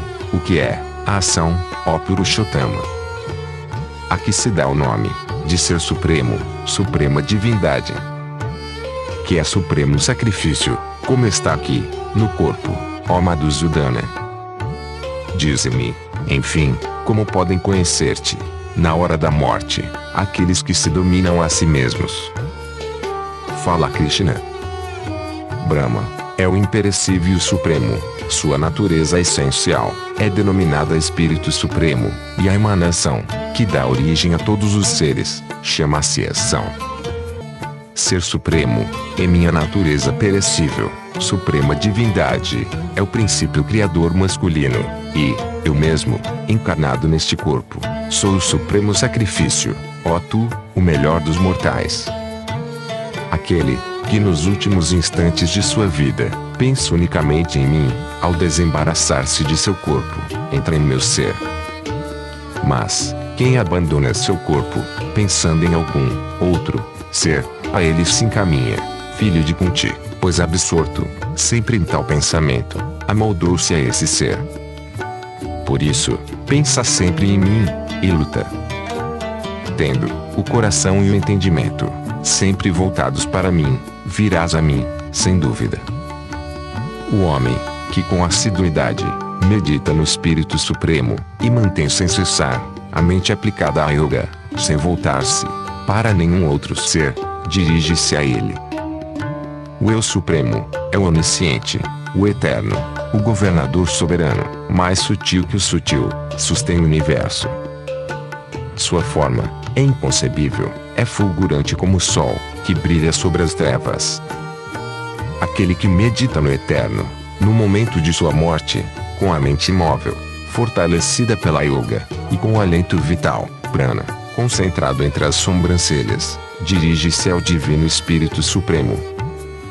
Vou revelar-te, em breves palavras, a mansão que os conhecedores dos Vedas chamam de indestrutível, em que entram aqueles que venceram a si mesmos e estão livres de paixões.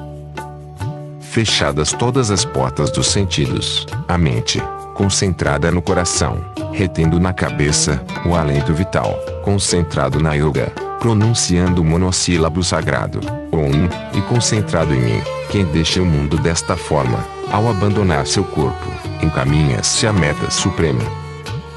Fácil é atingir a suprema perfeição, quando o homem anda na minha presença, constantemente, consciente de mim, em todos os caminhos de sua vida, e é alheio a outros deuses. Essas grandes almas, conscientes da sua união comigo, não tornarão a nascer, para esta vida perecível de sofrimentos, mas vem a mim, a eterna beatitude.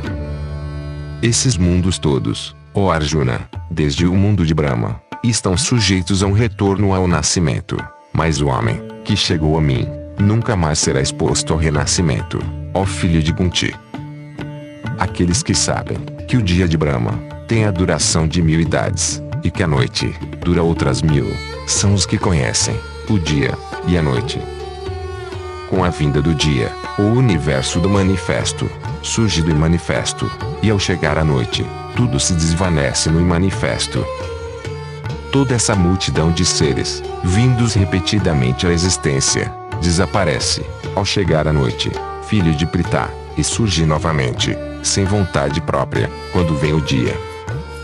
Mas, acima deste manifesto, há na verdade, outro ser manifesto, que é eterno, e não perece, quando perece todo existente. Aquele, que é dito e manifesto, é imperecível, é a meta suprema, quem chega a alcançá-la, jamais retorna. Esta é a minha morada. Por uma devoção exclusiva a ele, filho de Pritá, pode-se chegar a este Espírito Supremo, que contém todos os seres, e que preenche todo o universo. Vou revelar-te agora, o momento em que os yogis partem para não mais voltar, e também o momento em que partem para retornar. Fogo, luz, dia, quinzena, em que cresce a lua, e os seis meses, em que o sol segue sua rota no norte. Este é o tempo em que os homens, que morrem conhecendo Brahma, se dirigem a Brahma. Fumaça, noite, a quinzena em que a lua mingua, e os seis meses em que o sol está no sul. Então yogi alcança somente a luz lunar, para nascer de novo, entre os mortais. Luz e trevas. Eis aqui, dois eternos caminhos deste mundo. Por um, seguem aqueles que partem para não mais voltar, e por outro, aqueles que devem retornar. Conhecendo estes dois caminhos, filho de Pritha, o yogi não se engana.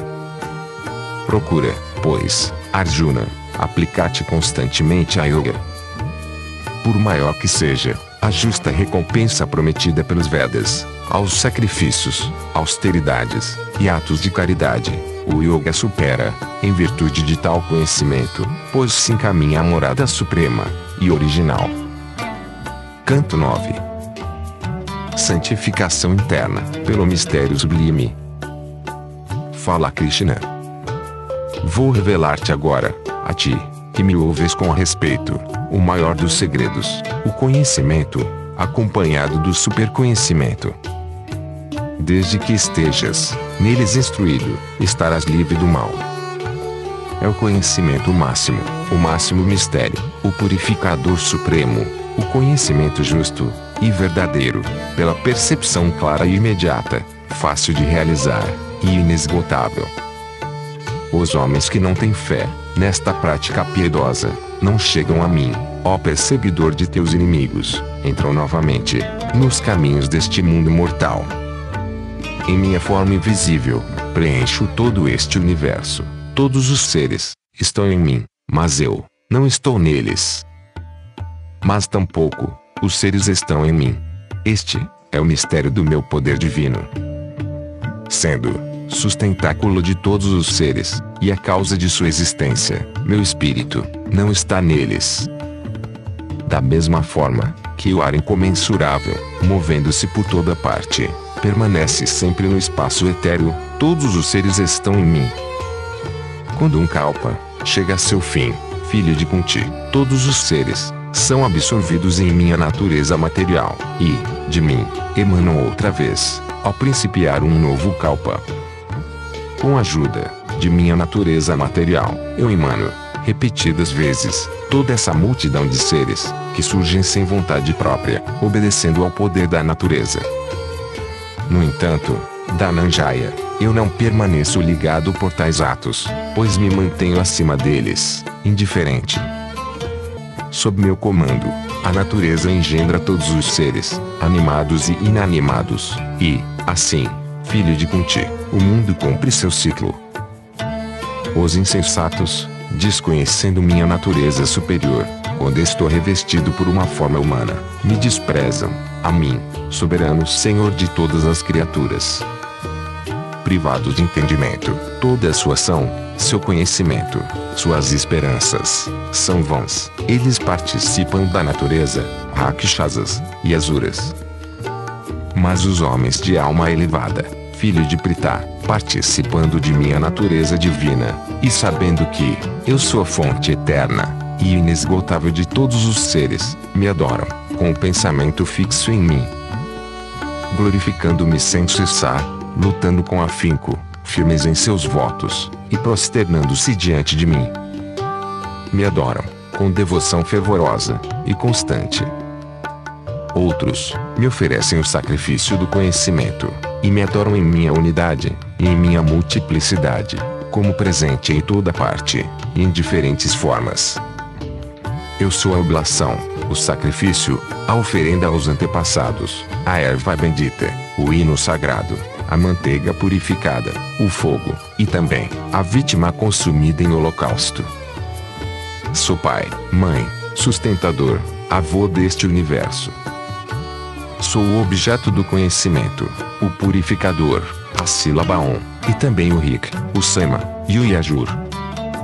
Sou meta, sustentáculo, Senhor, testemunha, mansão, refúgio, amigo, princípio, fim, fundamento, receptáculo e semente eterna. Eu dou o calor, retenho e envio a chuva, sou a imortalidade e a morte, sou o ser e o não ser, Arjuna. Os que conhecem os Vedas, os que bebem, o Soma, limpos de pecados, e oferecendo-me sacrifícios, imploram a mim, o caminho dos céus. Chegando ao glorioso mundo de Indra, participam do banquete celestial dos deuses. Depois de gozar ali as delícias do vasto mundo paradisíaco, esgotados seus méritos, retornam a este mundo mortal. Quem segue a lei dos livros sagrados, alimentando desejos em seu coração, alcança apenas o transitório. Aqueles que, vivendo com atenção, sempre fixam em mim, me adoram, sem pensar jamais em outro ser, ofereço plena segurança de bem-aventurança perpétua. Mesmo aqueles que adoram outras divindades, com fé e devoção ardorosas, me adoram, ó filho de Kunti, mas não, de acordo com a verdadeira lei.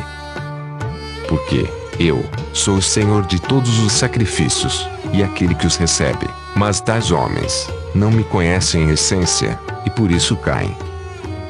Aqueles que adoram os deuses, vão aos deuses, aqueles que servem os antepassados, vão a eles, aqueles que cultuam os espíritos elementares, vão aos espíritos elementares, mas aqueles que me adoram, vêm a mim.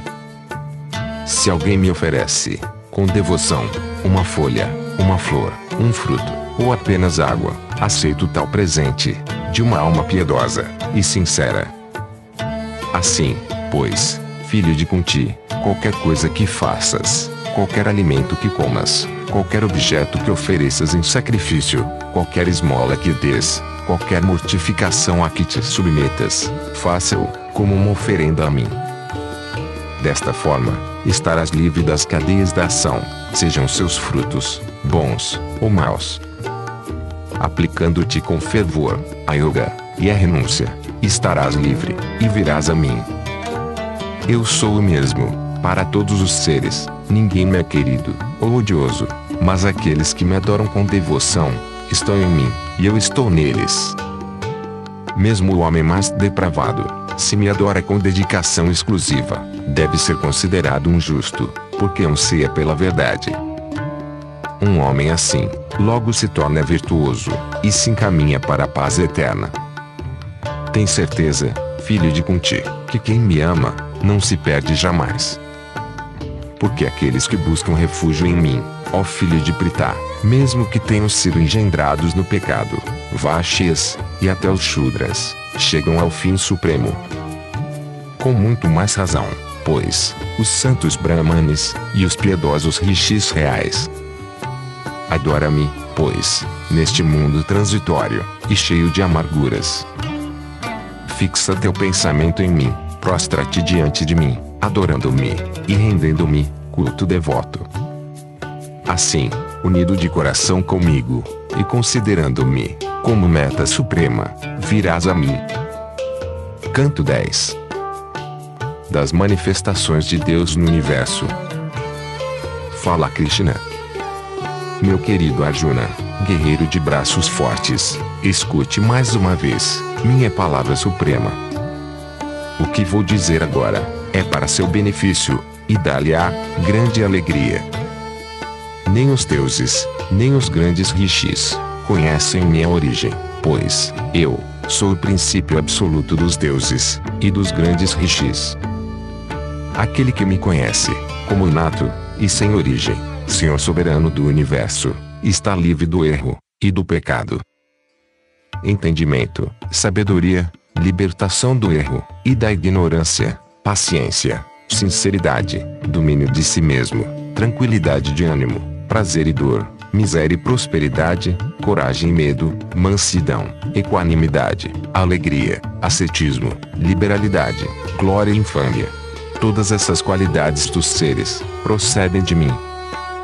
Os sete grandes rishis, os quatro kumaras, e também os manus, de quem emanam todas as gerações do mundo, participando de meu ser, nasceram de minha mente. Quem conhece em essência minha magnitude e meu poder místico goza de uma yoga inalterável. Quanto a isso, não há nenhuma dúvida. Eu sou a origem de todo ser, de mim procede a obra do universo. Sabendo disto, os sábios me adoram, em amorosa contemplação.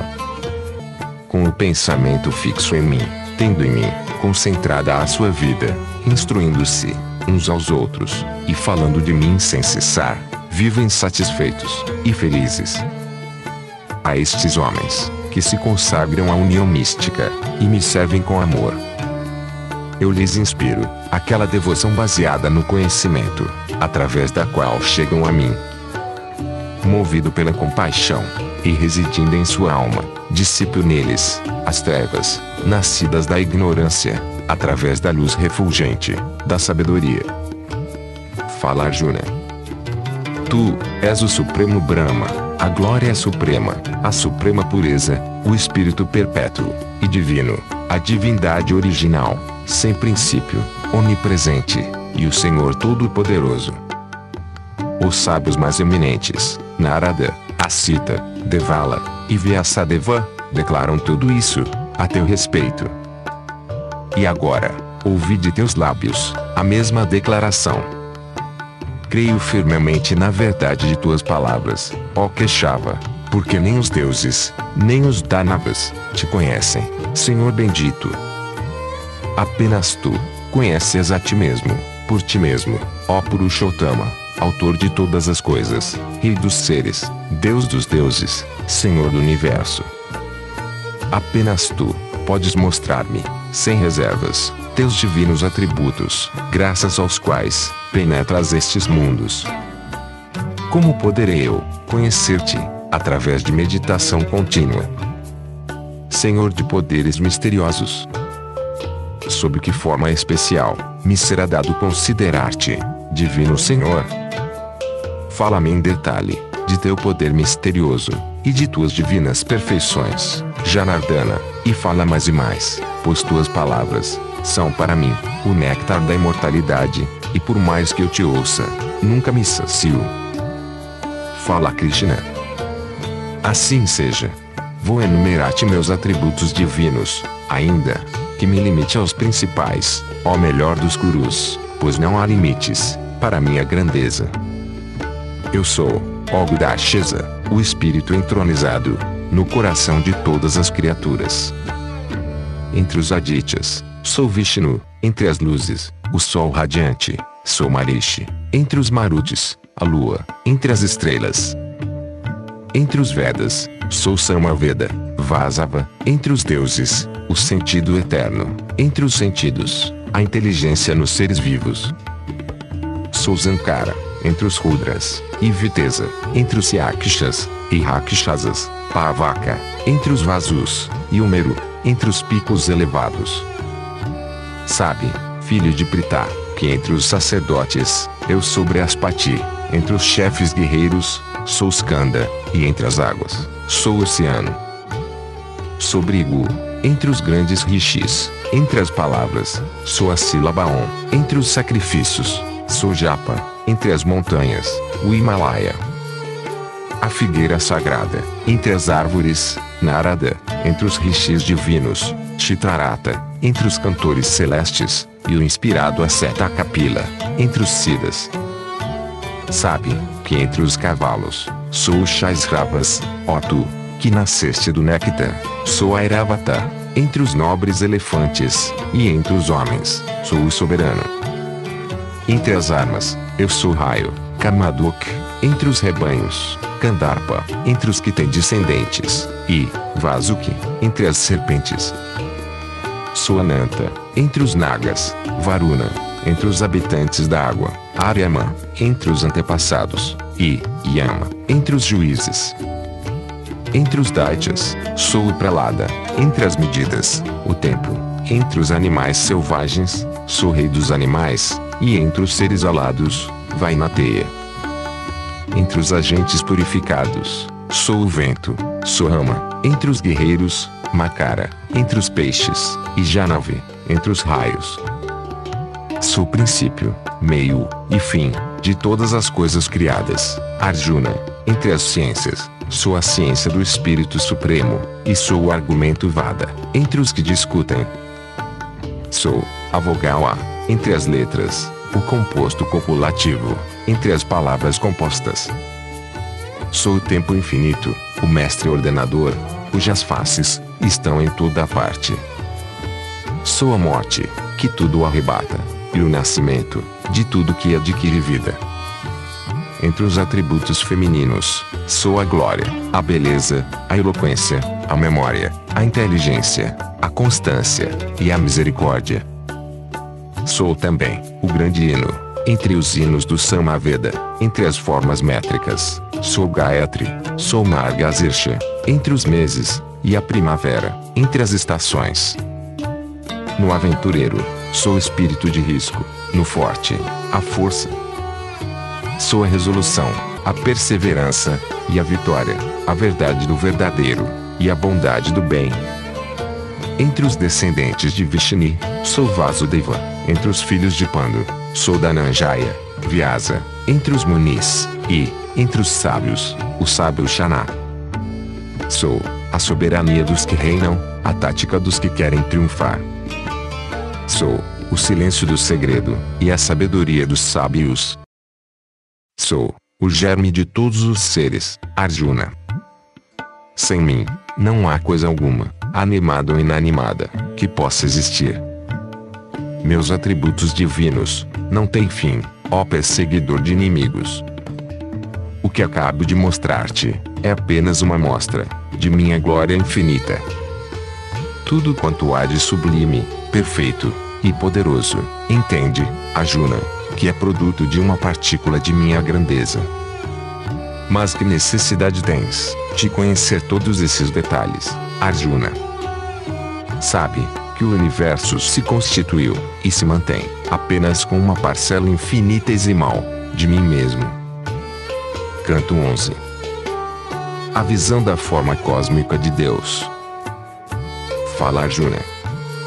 Meu erro se desvaneceu ao escutar tuas palavras sobre o supremo mistério do Adhyatma, que para meu bem me revelastes. De teus lábios aprendi em detalhe a origem e a dissolução dos seres, ó tu, de olhos de lótus, assim como sua eterna grandeza. Gostaria de contemplar tua forma soberana, Senhor Supremo, tal como me foi descrita por ti, ó Purushotama. Se julgas possível para mim, semelhante visão, mostra-te a meus olhos, Senhor da Yoga, em tua totalidade. Fala Krishna. Contempla, filho de Pritha, minhas centenas de milhares, de formas divinas, todas variadas, de diversas cores e formas. Contempla os Adityas, os Vasus, os Rudras, os Avins e os Maruts. Admira, filho de Bharata, esta multidão de maravilhas, até agora nunca vistas. Contempla hoje, aqui, o universo inteiro, animado e inanimado, reunido em meu corpo, Gudakesha, e tudo aquilo que desejas ver. Mas não é possível que me vejas com teus olhos. Dou-te, pois, um olho divino. Contempla-me agora, em minha yoga divina. Fala Sanjaya. Tendo assim falado, ó Rei, Ari, Senhor da Yoga, mostrou a Parta, sua forma suprema de divindade infinita, com rostos voltados para toda parte, que contém em si todas as maravilhas do existente, que multiplica infinitamente todas as esplêndidas manifestações de seu ser, uma divindade, vasta como o mundo, que vê, através de inumeráveis olhos, e fala através de inúmeras bocas, brandindo armas refulgentes, gloriosa em seus ornamentos divinos, vestida com um raio celeste de divindade, suave, com suas guirlandas de flores divinas, envolta em divinos aromas. Tão luminoso era aquele ser magnânimo, como mil sóis que surgissem juntos no firmamento. O mundo inteiro, múltiplo, e no entanto uno, era visível no corpo do Deus dos deuses. E então, maravilhado, estupefato e amedrontado Dananjaya, prosternou-se e, juntando as mãos, dirigiu-se à divindade. Fala Jura. Em teu corpo, ó Deus, contemplo todos os deuses, e as inúmeras variedades de seres, ao lado de Brahma, sentado, em seu trono de lótus, e todos os rishis, e serpentes divinas.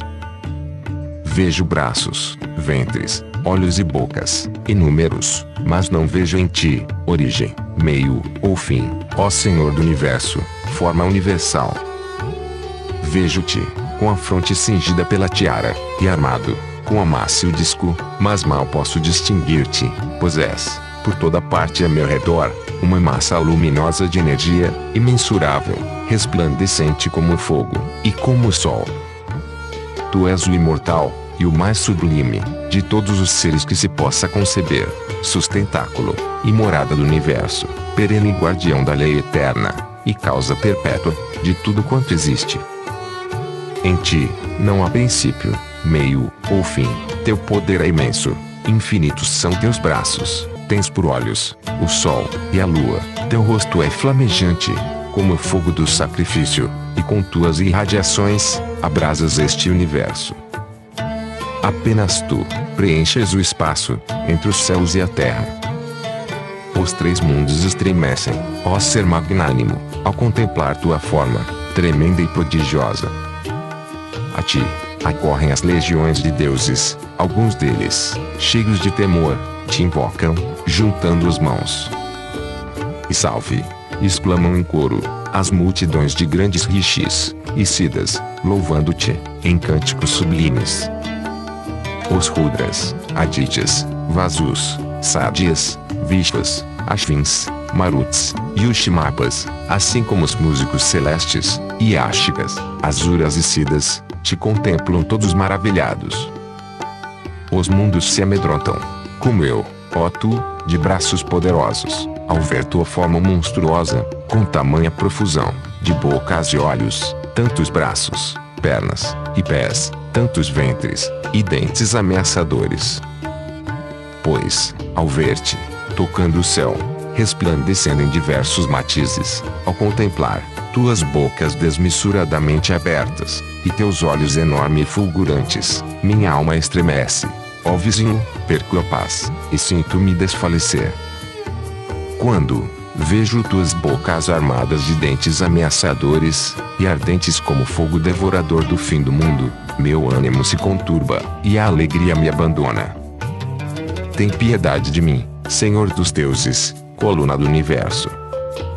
Os filhos de Dhritarashtra, juntamente com os exércitos dos reis e dos heróis, Bhisma, Drona, Suta e Karma, com escol dos nossos guerreiros. Todos eles, sumem nas terríveis falses, nesse abismo eriçado de dentes. Ai! Quantos vejo, de membros dilacerados, suspensos por entre esses dentes pontiagudos.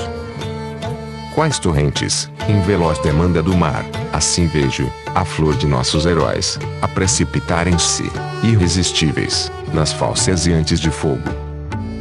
Como mariposas, enlouquecidas pela luz, encontram morte súbita na chama, assim vão, esses mundos, sem cessar, ao encontro da destruição. Devorando com teus lábios de fogo, engoles todos os mortais, tua luz pervade os mundos, Senhor, e teus raios, aniquilam todos os povos. Quem és tu, nessa forma terrífica? Curvo-me, diante de ti. De todo o coração, anelo por conhecer-te, mas não compreendo, a tua revelação. Fala Krishna. Eu sou o tempo eterno, o destruidor dos mundos. Eu destruo qualquer gênero humano. De todos os guerreiros que aqui contemplas, não sobreviverá um só. Ergue-te, pois, e reveste-te de coragem. Conquista vitória e glória. O meu poder já derrotou o inimigo. Seja teu braço apenas o instrumento do meu poder. Esmaga-os todos. Drone Bisma, Jayadrata, e Karma, e todos os demais guerreiros valentes. Eu já os matei. Não temas. Lança-te à luta, e serás vencedor. Fala Sanjaya. Depois de ouvir estas palavras, ergueu Arjuna as mãos, com reverência ao Senhor dos mundos, e, repleto de temor, com os lábios trêmulos, assim falou a Krishna. Fala Arjuna. Com razão, ó Krishna, exulta o mundo, em tua luz e glória. Fogem espavoridos, os gigantes, e os anões, tombam a teus pés. Só a ti, compete a glória, ó soberano dos mundos, mais alto que Brahma, o Criador, és tu, a causa primeira, o Ser Supremo, o Deus dos deuses, que habitam o universo. Tu, uno, que existes, e inexistes, porque transcendes um, e outro. Tu, és a divindade primordial, o antigo princípio gerador, o supremo receptáculo de todo o cosmo, és aquele que conhece, e objeto do conhecimento, a morada suprema. O universo está pleno de ti, ó Senhor Todo-Poderoso. Tu, é o Deus do ar, o Deus do fogo, o Deus dos oceanos, e o Deus dos mortos. És a lua, o gerador, e o bisavô do mundo. Louvado sejas, mil, e mil vezes. Adoro-te, diante de ti, a tuas costas, e por toda parte, ó tu, que és o todo. Imenso é teu poder, infinita, tua força. Em ti, se encontram todas as coisas, portanto, és o todo. Se considerando-te, como simples amigo, fui reverente dizendo: Krishna, Yadava, meu amigo, se desconheci, tua inefável majestade, seja por inadvertência, seja, porque me cegar o afeto. Se te ofendi algum dia, brincando, estando deitado, ou à mesa, a sós, ou em companhia de outros, imploro teu perdão, Deus imenso, inconcebível. Tu és, o Pai do mundo animado, e inanimado, és digno de veneração, e o mais respeitável mestre espiritual. Não há nada, que possa igualar-te, como poderia, alguém superar-te, se nos três mundos, é sem par, tua grandeza. Prostrado, pois, humildemente a teus pés, imploro tua clemência, ó ser digno de louvor. Perdoa-me, Senhor, como o Pai, perdoa o Filho, o amigo, o amante, sua amada. Meu coração se rejubila ao ver a maravilha até agora oculta a todos os olhares, mas ao mesmo tempo se sobressalta temeroso. Mostra-te, pois, em tua forma, ouve meus rogos, Senhor dos deuses, sustentáculo dos mundos. Anseio por ver-te, como antes, coroado com a tiara, empunhando a massa e o disco.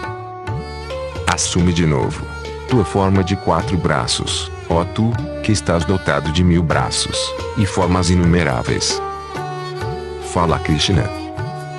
Por uma graça especial, e em virtude de meu poder místico, revelei-te, Ajuna, minha forma suprema, gloriosa, infinita, universal e primitiva, que até o presente, ninguém além de ti, pôde admirar. Nem pelo estudo dos Vedas, nem através de sacrifícios, dádivas, obras piedosas e mortificações acerbas, nenhum mortal, além de ti, pode alcançar semelhante visão, ó príncipe dos gurus. Não tenhas receio, nem te conturbes, por essa visão terrível. Afasta o temor, alegra-te, e contempla a minha outra forma. Fala Sanjaya. Dizendo isso, Vasudeva manifestou-se novamente, em sua forma humana. Mostrando-se assim, em sua forma plácida, o Senhor magnânimo tranquilizou o aterrado Arjuna. Fala Arjuna. Ao ver-te novamente, em tua prazível forma humana, ó Janardana, minha razão serena e a calma renasce em meu peito. Fala Krishna. A forma superior, que acabas de admirar, raramente pode ser percebida. Mesmo os deuses anseiam por contemplá-la. Mas ninguém pôde ver-me, tal como me vistes, nem pelo estudo dos Vedas, nem à custa de mortificações, esmolas e oferendas. Somente através de uma dedicação exclusiva a mim, é possível conhecer minha essência e entrar em meu ser, ó terror de teus inimigos.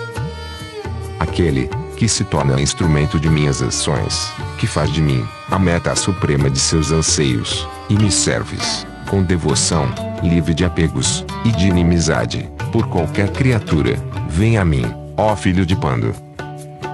Canto 12 Do amor universal. Fala Arjuna. Entre os homens piedosos, quem tem maior conhecimento da yoga? Os que te adoram com devoção constante, ou os que adoram o imperecível e manifesto. Fala Krishna. Aqueles que, com o pensamento fixo em mim, me servem com assídua devoção e fé inquebrantável, são a meu ver, os que melhor praticam a yoga.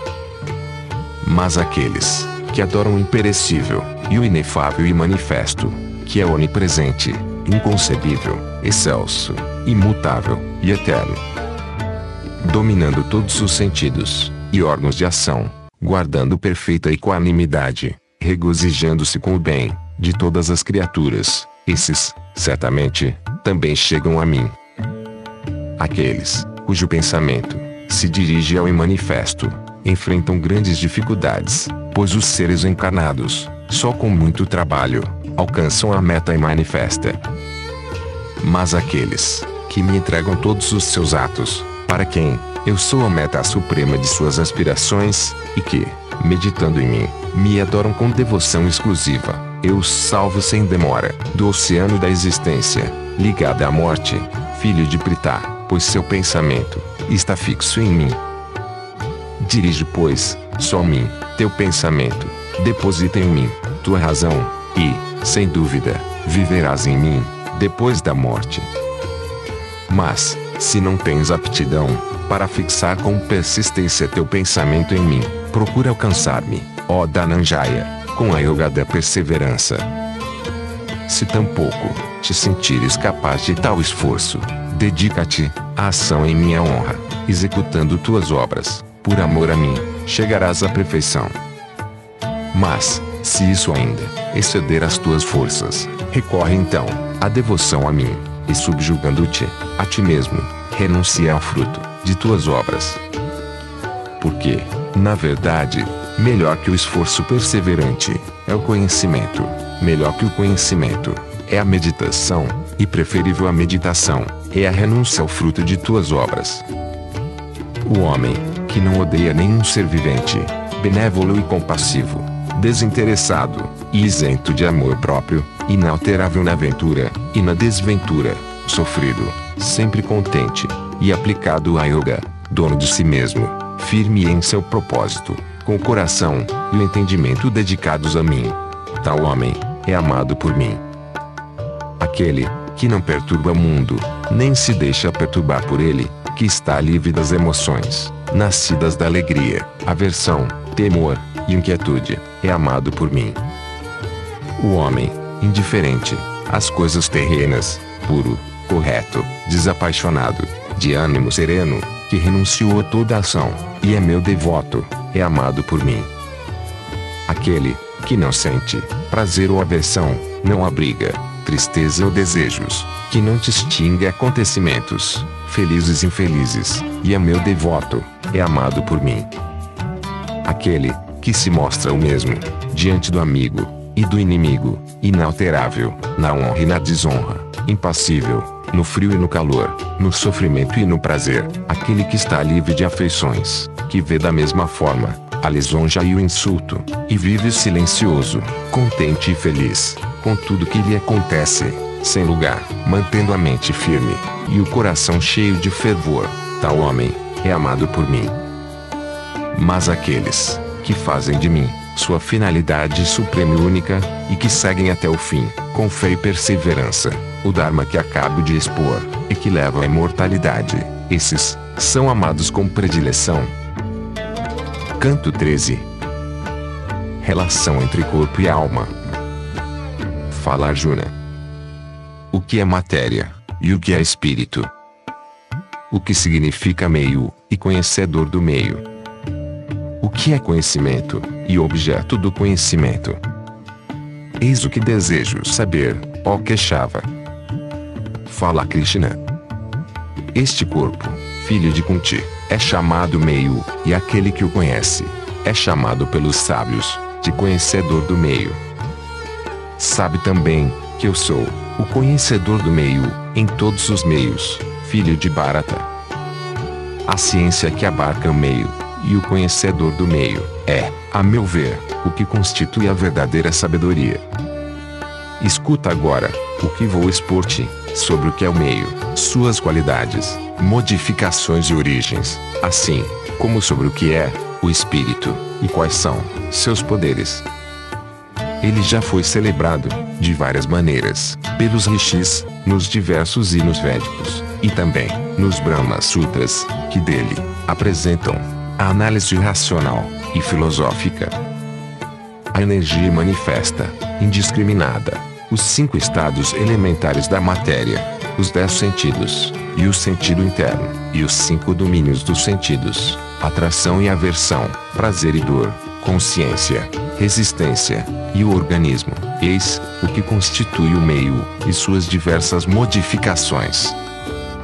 Modéstia, sinceridade, mansidão, paciência, retidão, submissão ao mestre, pureza, constância, domínio de si mesmo. Indiferença pelos objetos dos sentidos, falta de egoísmo, reflexão sobre os males inerentes ao nascimento, decrepitude, enfermidade, dor e morte. Desinteresse, ausência de idolatria, pelos filhos, esposa, moradia, e tudo mais, contínua igualdade de ânimo, nos acontecimentos agradáveis e desagradáveis. Constante, fervorosa e exclusiva a devoção a mim, retiro em lugares solitários, aversão ao mundo. Aplicação assídua ao conhecimento do Supremo Espírito e reflexão sobre o bem que decorre do conhecimento da verdade. Eis em que consiste a sabedoria, tudo o que se opõe a isso é ignorância. Vou mostrar-te agora o que se deve conhecer, aquele, através de cujo conhecimentos se alcança a imortalidade. O eterno e supremo Brahma, que não é qualificado, nem como ser, nem como não ser. Suas mãos e seus pés estão por toda parte à nossa volta. Suas cabeças, seus olhos e suas bocas são esses rostos inúmeros que vemos por toda parte. Seus ouvidos estão em toda parte. Incomensurável, ele preenche envolve todo o universo. Ele é o ser universal, e nele vivemos. Carecendo de sentidos, reflete-se em todas as funções sensitivas, desligado de todas as coisas, é seu suporte, e isento de qualidades, participa de todas elas. Encontra-se dentro e fora de todos os seres, imóvel, e ao mesmo tempo, dotado de movimento, é imperceptível em sua sutileza extrema, e está ao mesmo tempo, próximo e distante. Indivisível, parece dividir-se, em formas e criaturas distintas, sustentáculo de todos os seres, é o que as engendra e devora. Luz de todas as luzes, brilha acima das trevas profundas. É o conhecimento, e objeto do conhecimento, que reside em todos os corações. Assim, brevemente expliquei-te o que é o meio, o conhecimento, e objeto do conhecimento. Meu devoto, sabendo isto, entra em minha essência. Entende que tanto a matéria como o espírito não tem princípio, e sabe igualmente que as modificações e qualidades nascem da matéria. A matéria é considerada um agente produtor de causa e efeitos, enquanto que o espírito é o princípio que experimenta as sensações de prazer e dor. Pois, desde que o espírito reside na matéria, experimenta as influências das qualidades nela originadas, e seu apego a tais qualidades é causa de sua reencarnação em uma matriz boa ou má. Testemunha, fonte de assentimento, experimentador, Senhor soberano, e também, Eu Supremo, assim, é o Supremo Espírito que habita este corpo. Aquele, que assim conhece o espírito e a matéria, com suas qualidades, seja qual for sua condição, deixa de estar sujeito ao renascimento. Este conhecimento pode ser alcançado pela meditação anterior, através da qual o Eu Eterno se revela em nós mesmos. Ou pela ação que é a yoga, ou ainda, pela yoga da ação. Existem alguns que, ignorando estes caminhos da yoga, meditam sobre o que ouviram de lábios alheios. Também eles, atendo-se de coração ao que ouviram, libertam-se da morte. Sabe, príncipe dos baratas, que todos os seres existentes, animados ou inanimados, são produto da união do meio e do conhecedor do meio. Vê, a verdade, aquele que percebe o Senhor excelso, presente da mesma forma, em todas as criaturas, imperecível, no seio do perecível. Aquele que vê o Senhor sempre igual, como habitante espiritual de todas as forças, todas as coisas, e todos os seres, não se perde a si mesmo, e, desta forma, atinge a meta suprema. Também vê a verdade, aquele que percebe que todas as ações são executadas pela matéria, e que o espírito permanece ativo. Quando reconhece que todas as numerosas variedades de seres radicam no Uno, e somente dele procedem, alcança Brahma. Carecendo de princípio, e estando isento de qualidades, o imperecível Espírito Supremo não age, nem é maculado pela ação, ainda que esteja alojado no corpo, filho de Kunti. Assim como o éter, que tudo penetra, não é afetado por nenhuma impureza, graças à sua sutileza, o espírito, presente em todas as partes, permanece imaculado no corpo como um único sol, ilumina toda a terra. O Senhor do meio, ilumina todo o meio, ó descendente de Barata. Aqueles que, com o olho da sabedoria, veem desta forma, a diferença entre o meio, e o conhecedor do meio, e, como seres se libertam da matéria, atingem o Supremo. Canto 14 Vitória sobre as três forças da natureza. Fala Krishna. Vou continuar te expondo a ciência das ciências, a mais eminente de todas, através da qual todos os sábios contemplativos atingiram a perfeição suprema. Recorrendo a tal conhecimento, identificados comigo, não renascem, ao chegar o tempo da emanação, nem são atingidos pela dissolução universal. O grande Brahma é minha matriz, e nela eu deposito a semente que dá origem a todos os seres, filho de Barata. Qualquer que sejam as matrizes, em que tenham sido engendrados os corpos, o grande Brahma, é a vasta matriz de todos eles, filho de Kunti, e, eu sou o pai, que atira a semente. As três qualidades, nascidas da natureza material, Sativa, Rajas e Tamas, aprisionam no corpo, o imperecível e imutável, Senhor do corpo, Otto de braço poderoso, entre elas, a qualidade sativa, por sua pureza, luminosa e saudável, prende o eu, pelo apego à felicidade, e a sabedoria, tu, que não tens pecado. Sabe que Rajas, cuja natureza é passional, sendo origem de afeições e desejos, filho de Kunti, encadeia o Senhor do corpo, pelo apego à ação. Mas sabe também, ó descendente de Barata, que a qualidade Tamas, nascida da ignorância, confunde todas as almas, escravizando-as, pela negligência, indolência, e pelo sono.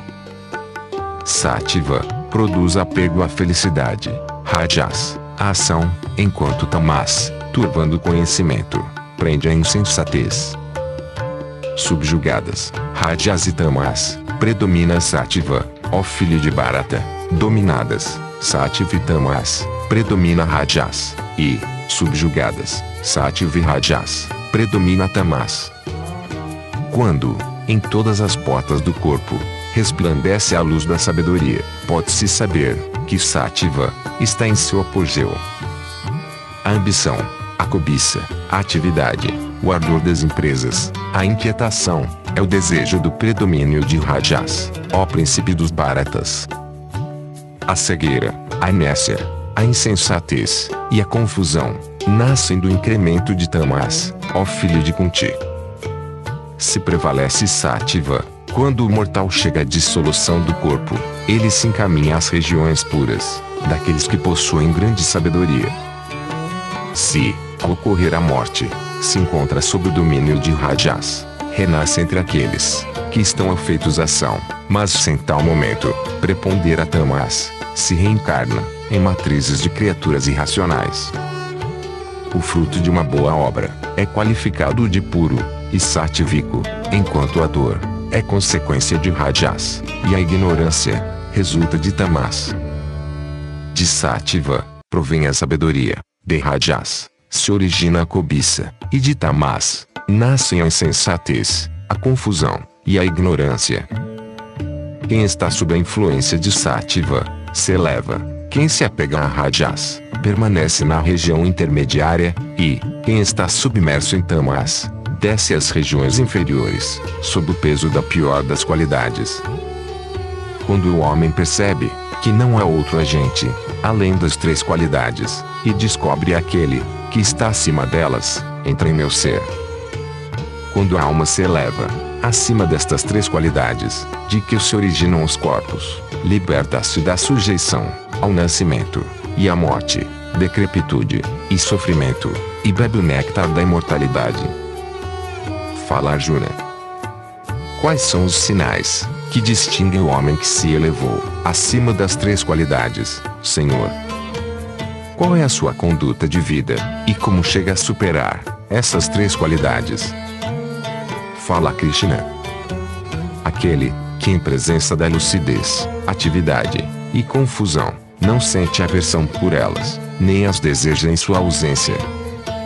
Aquele que permanecendo passivo, não se sente impulsionado pelas três qualidades, e se mantém tranquilo, e alheio a elas, dizendo: Isto é ação das três qualidades. Aquele que, inalterável no prazer e na dor, vive no eu, contemplando com a mesma indiferença o barro, a pedra e o ouro, mostrando-se o mesmo no prazer e desprazer, no elogio e no insulto, firme, indiferente, na glória e na ignomínia, assim como, em face do amigo e do inimigo, alheio a todo tipo de ação, esse homem superou as qualidades. E quem me serve com devoção amorosa e exclusiva, superando as qualidades, e está pronto para participar da essência de Brahma. Porque eu sou o fundamento de Brahma, do inesgotável néctar da imortalidade, da lei eterna e da felicidade suprema. Canto 15 Yoga do alcance do princípio supremo. Fala Krishna. Eterno, é chamado Ashvata, a figueira sagrada, que tem suas raízes para cima, e os ramos para baixo. Suas folhas, são os hinos védicos. Quem o conhece, conhece os Vedas. Seus ramos, se espalham para cima e para baixo, nutridos pelas três qualidades. Suas folhas são os objetos dos sentidos.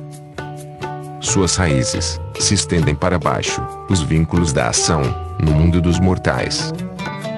Neste mundo, não é possível compreender sua forma real, seu começo, seu fim e sua base.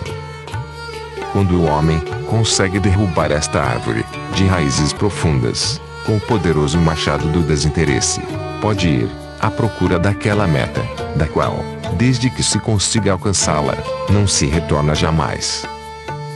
Refiro-me àquele princípio primordial, de que brotou a antiga emanação.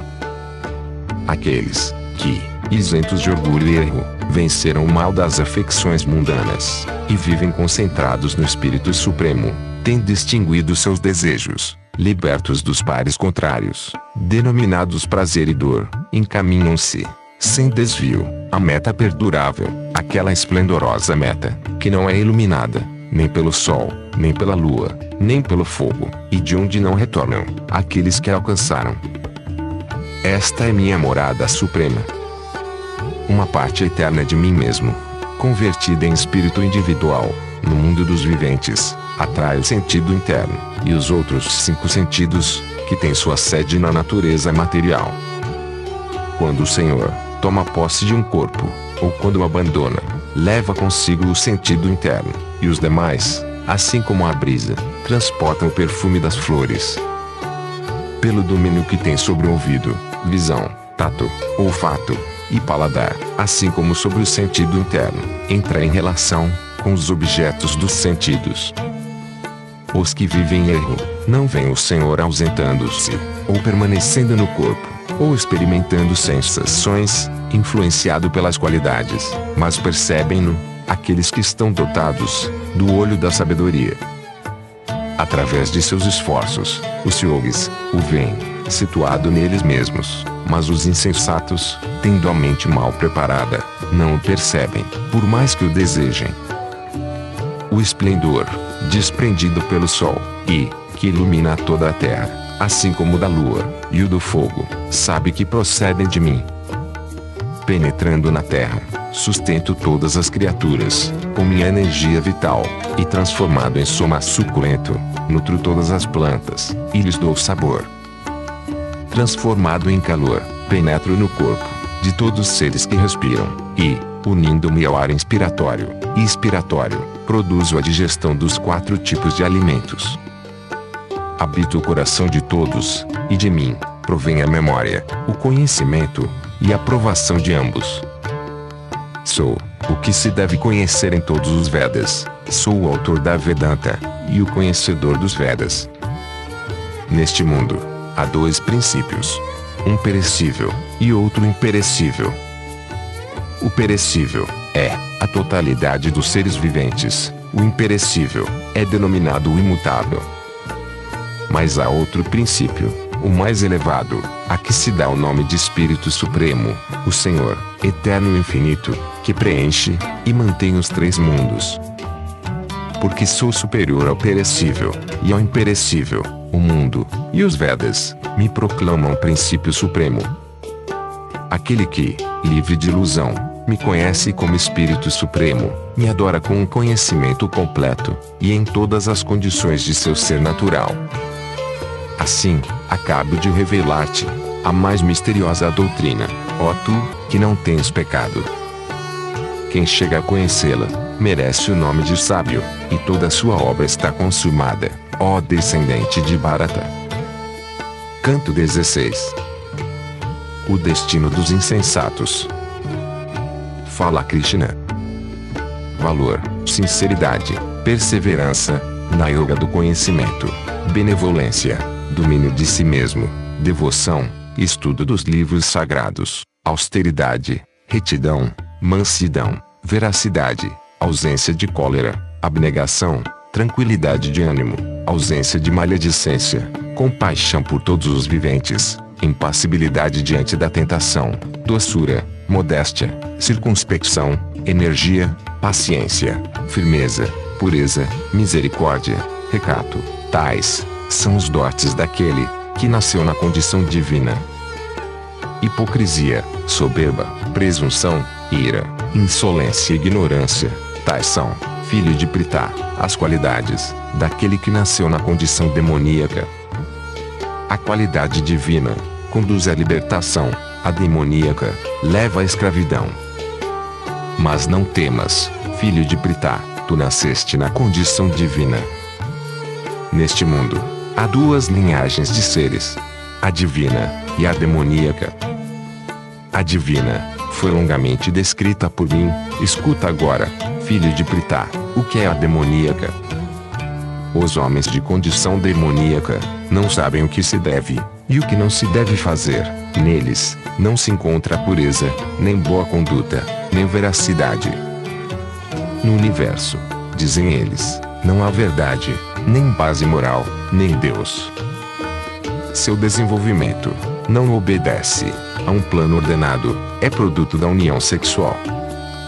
Não tem outra causa além da sensualidade. Baseados nessas ideias, esses homens, de alma perdida, de fraco entendimento e de atos brutais, aparecem como inimigos nascidos para a ruína do gênero humano. Escravos de desejos insaciáveis, dissimulados, arrogantes e orgulhosos, o erro os induz a noções falsas em todos os atos de suas vidas, agem movidos por desígnios impuros.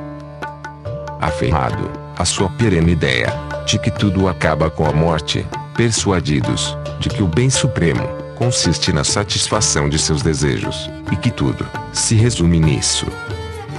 Aprisionados por centenas de cadeias de expectativas, deixando-se arrastar por seus desejos e paixões, procuram, apelando a meios ilícitos, acumular riquezas, para satisfazer seus apetites desordenados.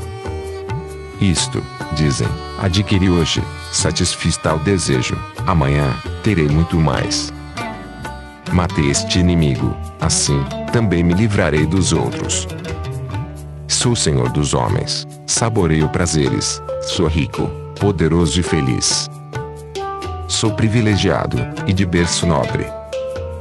Quem pode se igualar a mim? Oferecerei sacrifícios, distribuirei esmolas, gozarei a vida. Enganados por sua insensatez, dispersos, por uma multidão de pensamentos, presos nas malhas de ilusão, e entregues aos prazeres sensuais, terminam caindo no inferno, de seus próprios vícios. Imbuídos de si mesmos, obstinados, orgulhosos, e possuídos pela embriaguez das riquezas, oferecem hipocritamente, sacrifícios vãos, por mera ostentação, sem ater-se às prescrições do ritual. Egoístas, violentos, vaidosos, lascivos e coléricos, esses maledicentes, me odeiam, em seu próprio corpo, e no corpo alheio. Mas esses homens, cheios de ódio, cruéis, impuros, escória da humanidade, eu os condeno, perpetuamente, às misérias da vida transmigratória, atirando-os, em matrizes demoníacas. Caídos em tais matrizes demoníacas, submergindo gradualmente no erro, de geração em geração, sem nunca alcançar-me, esses infelizes vão caindo, até condição mais baixa. São três, as portas do inferno, e todas elas, são causa de perdição para a alma. Luxúria, avareza, ira. Por isso, é preciso fugir delas, o homem que consegue escapar destas três portas das trevas, filho de Kunti, cultiva sua própria salvação, alcançando assim a meta suprema. Mas aquele que, desdenhando os preceitos das Escrituras, se entrega aos impulsos do desejo, não alcança nem a perfeição, nem a felicidade, nem a meta suprema. Faze, pois, com que os livros sagrados sejam tua norma, na determinação do que se deve, e do que não se deve fazer. Conhecendo as regras das Escrituras, age neste mundo, de acordo com elas. Canto 17 Os três motivos de agir. Fala Arjuna.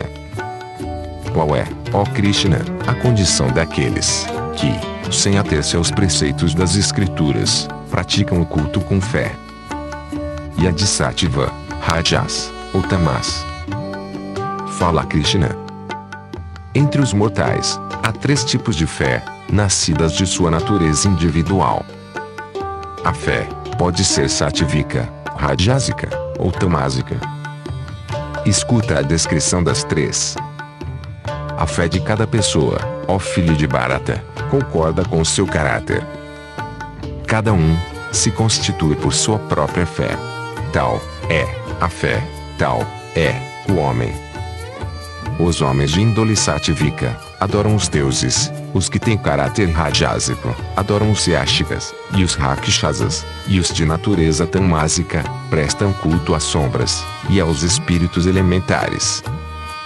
Os homens que praticam acerbas penitências, não prescritas nos livros sagrados, estando por outro lado, cheios de hipocrisia e egoísmo, deixando-se arrastar pela violência de seus desejos e paixões, torturando em sua insensatez o conjunto de elementos do corpo, e também a mim, que nele resido. Entenda que tais homens têm intenções demoníacas, os alimentos preferidos pelos homens, assim como os sacrifícios, as penitências e as esmolas, são de três tipos, correspondentes às disposições individuais. Ouve o que os distingue. Os alimentos que fortalecem a vida, a energia, a saúde, a alegria e o bem-estar, os que são saborosos, suaves, nutritivos e agradáveis, são os alimentos preferidos dos homens de temperamento satívico. Os homens, dotados de um temperamento rajásico, preferem os alimentos ácidos, amargos, salgados, picantes, muito quentes, áridos e ardentes, que propicia moléstias, dores e enfermidades. Os alimentos passados, rançosos, corrompidos, insípidos, restos de comida e pratos impuros, são os preferidos pelos homens de temperamento tamásico. O sacrifício oferecido, segundo as prescrições da lei, sem esperança de recompensas, na convicção de que tal ato é um dever, é de natureza satívica. O sacrifício oferecido, com intenção de obter favores, ou por hipocrisia, ou melhor dos baratas, é um ato de índole rajásica. O sacrifício, que é oferecido, de forma contrária à lei, sem fé, sem distribuição de alimentos, recitação de textos sagrados, e sem o estipêndio do sacerdote, é um ato de índole tamásica. A veneração aos deuses, divigas, mestres espirituais e sábios. A pureza, retidão, castidade e mansidão constituem a ascese do corpo. A linguagem comedida, honesta, verídica, agradável e proveitosa, e também a leitura habitual dos livros sagrados, são a sese da palavra. Serenidade mental, doçura, placidez, silêncio, domínio de si mesmo, e pureza de ânimo, é no que consiste a ascese da mente. Esta ascese tripla, praticada pelos homens piedosos, com fé fervorosa, se visar recompensa, é dita satívica. A ascese, praticada com hipocrisia, com a intenção de obter agasalho, respeito e honra, é dita rajásica.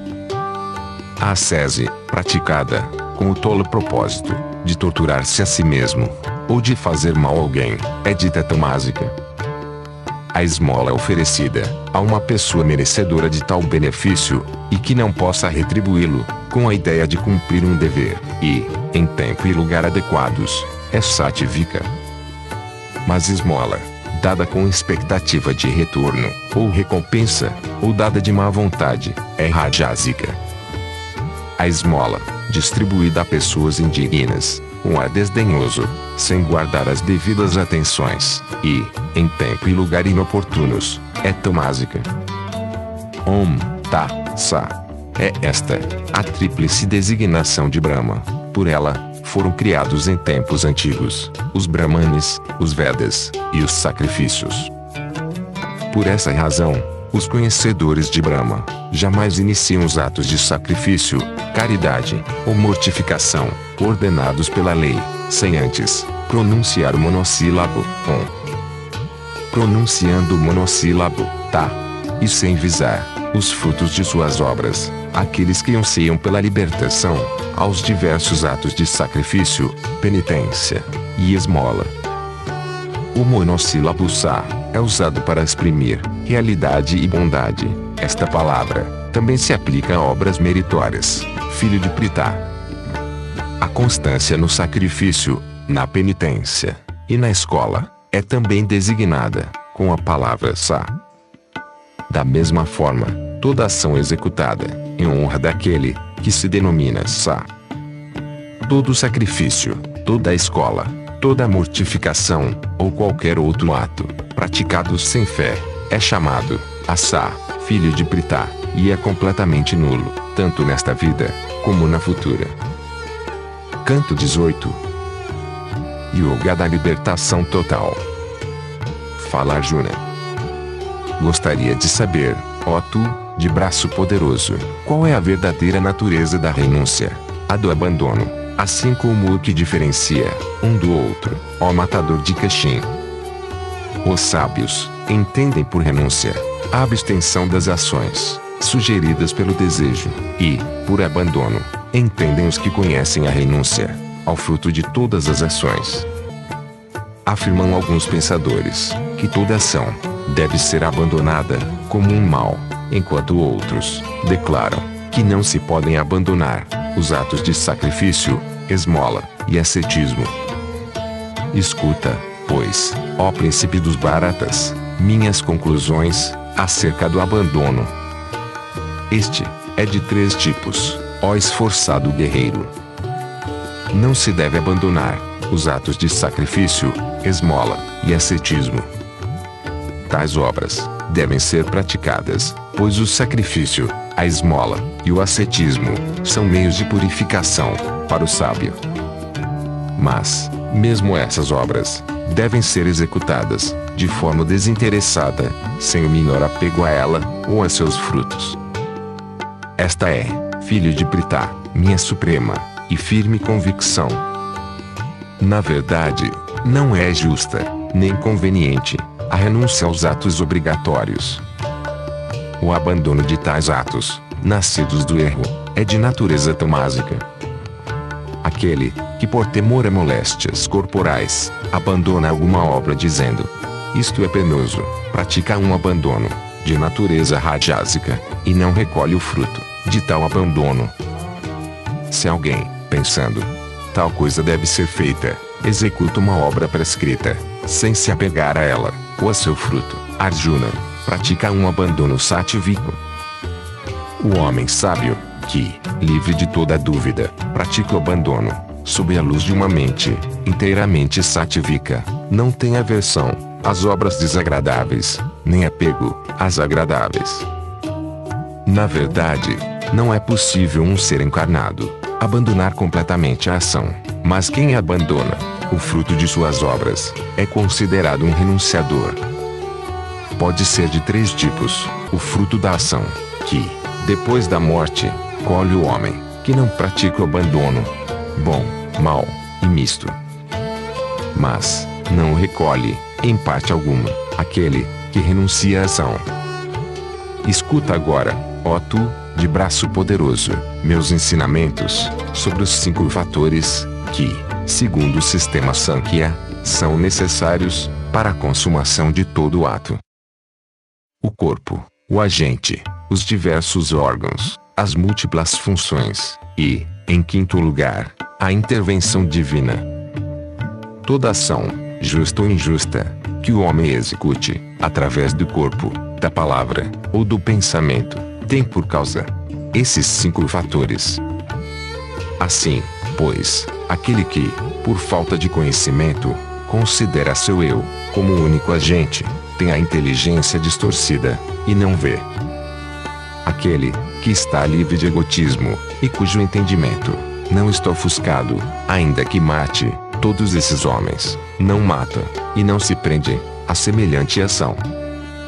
O conhecimento, o objeto cognoscível e o conhecedor constituem um impulso para a ação.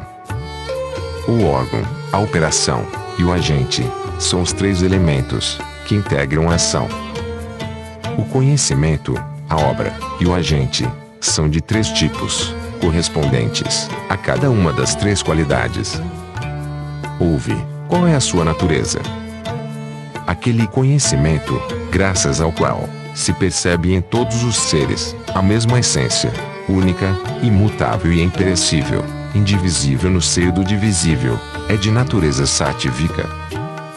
Mas o conhecimento, que vê apenas a multiplicidade das coisas, em sua existência distinta, é um conhecimento de natureza rajásica. O conhecimento tamásico se aplica a um objeto particular, como se fosse o todo, é um conhecimento mesquinho, desprovido de razão e alheio à realidade.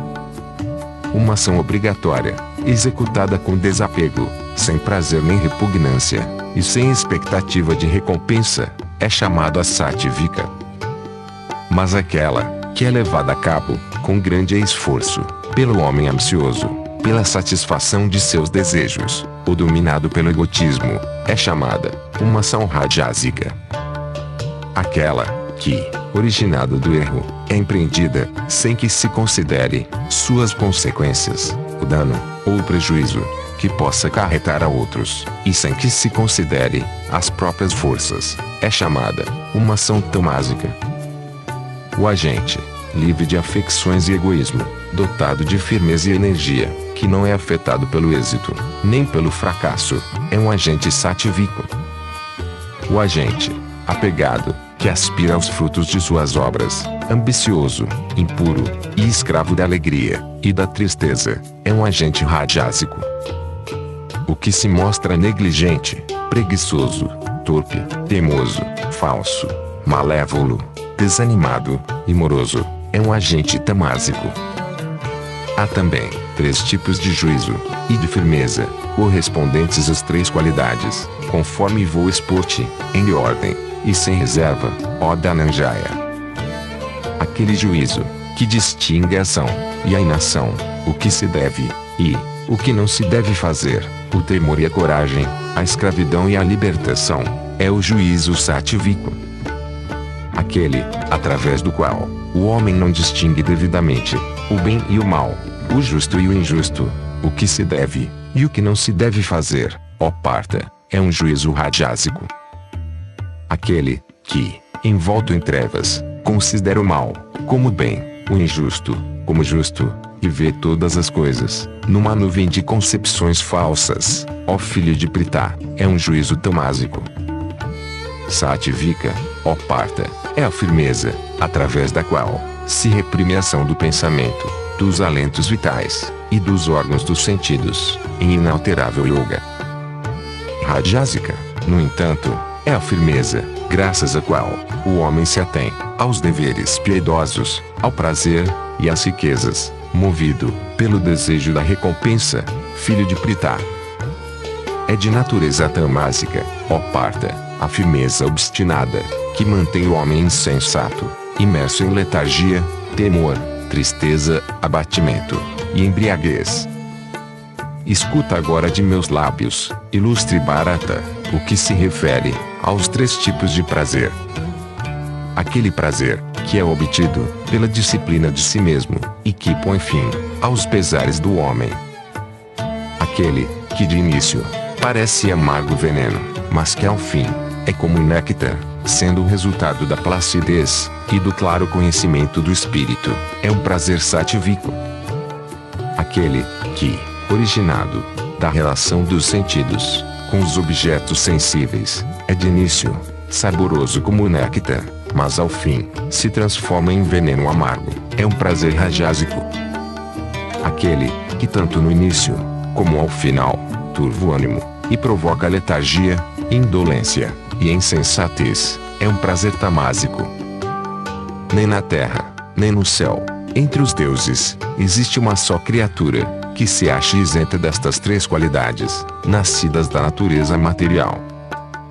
Entre os brahmanes, kshatriyas, vaixas e shudras, ó terror de teus inimigos, foram distribuídos os karmas, de acordo com as qualidades predominantes, em suas respectivas naturezas. Serenidade, domínio de si mesmo, austeridade, pureza, paciência, retidão, conhecimento e superconhecimento, fé nas coisas divinas, tal é o karma dos brahmanes. Heroísmo, arrojo, firmeza, resolução, sagacidade, coragem no combate, generosidade e domínio, tal é o karma dos kshatriyas, de acordo com a sua natureza. A agricultura, o pastoreio e o comércio são o karma natural dos vaixyas. Finalmente, a servidão constitui o karma inerentes aos shudras, originado de sua própria natureza. O homem, que se aplica com prazer a seu próprio karma, qualquer que seja, alcança a perfeição. Escuta, como alcança a perfeição, aquele que se atém a seu karma. Venerando, através do cumprimento de seu próprio karma, aquele, de que manaram todos os seres, e, que preenche todo o universo, o homem, alcança a perfeição. Mais vale, cumprir o dever próprio, ainda que de modo imperfeito, do que o dever alheio, ainda que com perfeição. Cumprindo o karma, imposto por sua própria natureza, o homem não incorre em pecado. Ninguém deve recusar o karma que lhe é inato, ainda que seja inferior, filho de Kunti, pois toda empresa está rodeada de imperfeições, como a chama é envolvida pela fumaça. O homem cuja mente está livre de todo apego, que se venceu a si próprio, e, em quem estão extintos os desejos, chega através da renúncia, à perfeição suprema da inação. Vou revelar-te, em breves palavras, filho de Kunti, como aquele que conseguiu tal perfeição, alcança a divindade, fim supremo do conhecimento. Dotado de uma mente pura, refreando-se com firmeza, isolado do ruído e dos demais objetos dos sentidos, extirpando do peito o afeto e o ódio, frequentando paragens solitárias, sendo frugal, dominando a palavra, o corpo e o pensamento, consagrando-se assiduamente à yoga da contemplação, fugindo de anseios e paixões, livre de egoísmo, violência, orgulho, concupiscência, cólera e de sentimento de posse, vivendo com ânimo tranquilo, está pronto para unir-se a Brahma.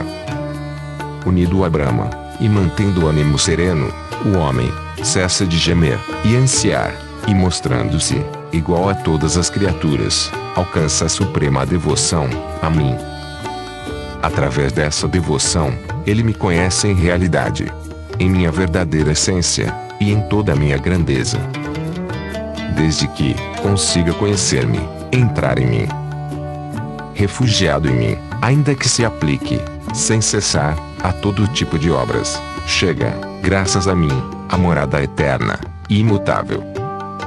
Renuncia, pois, mentalmente em mim, a todas as obras, concentre em mim todas as tuas aspirações, e entrega-te a devoção do conhecimento, mantendo o pensamento fixo em mim.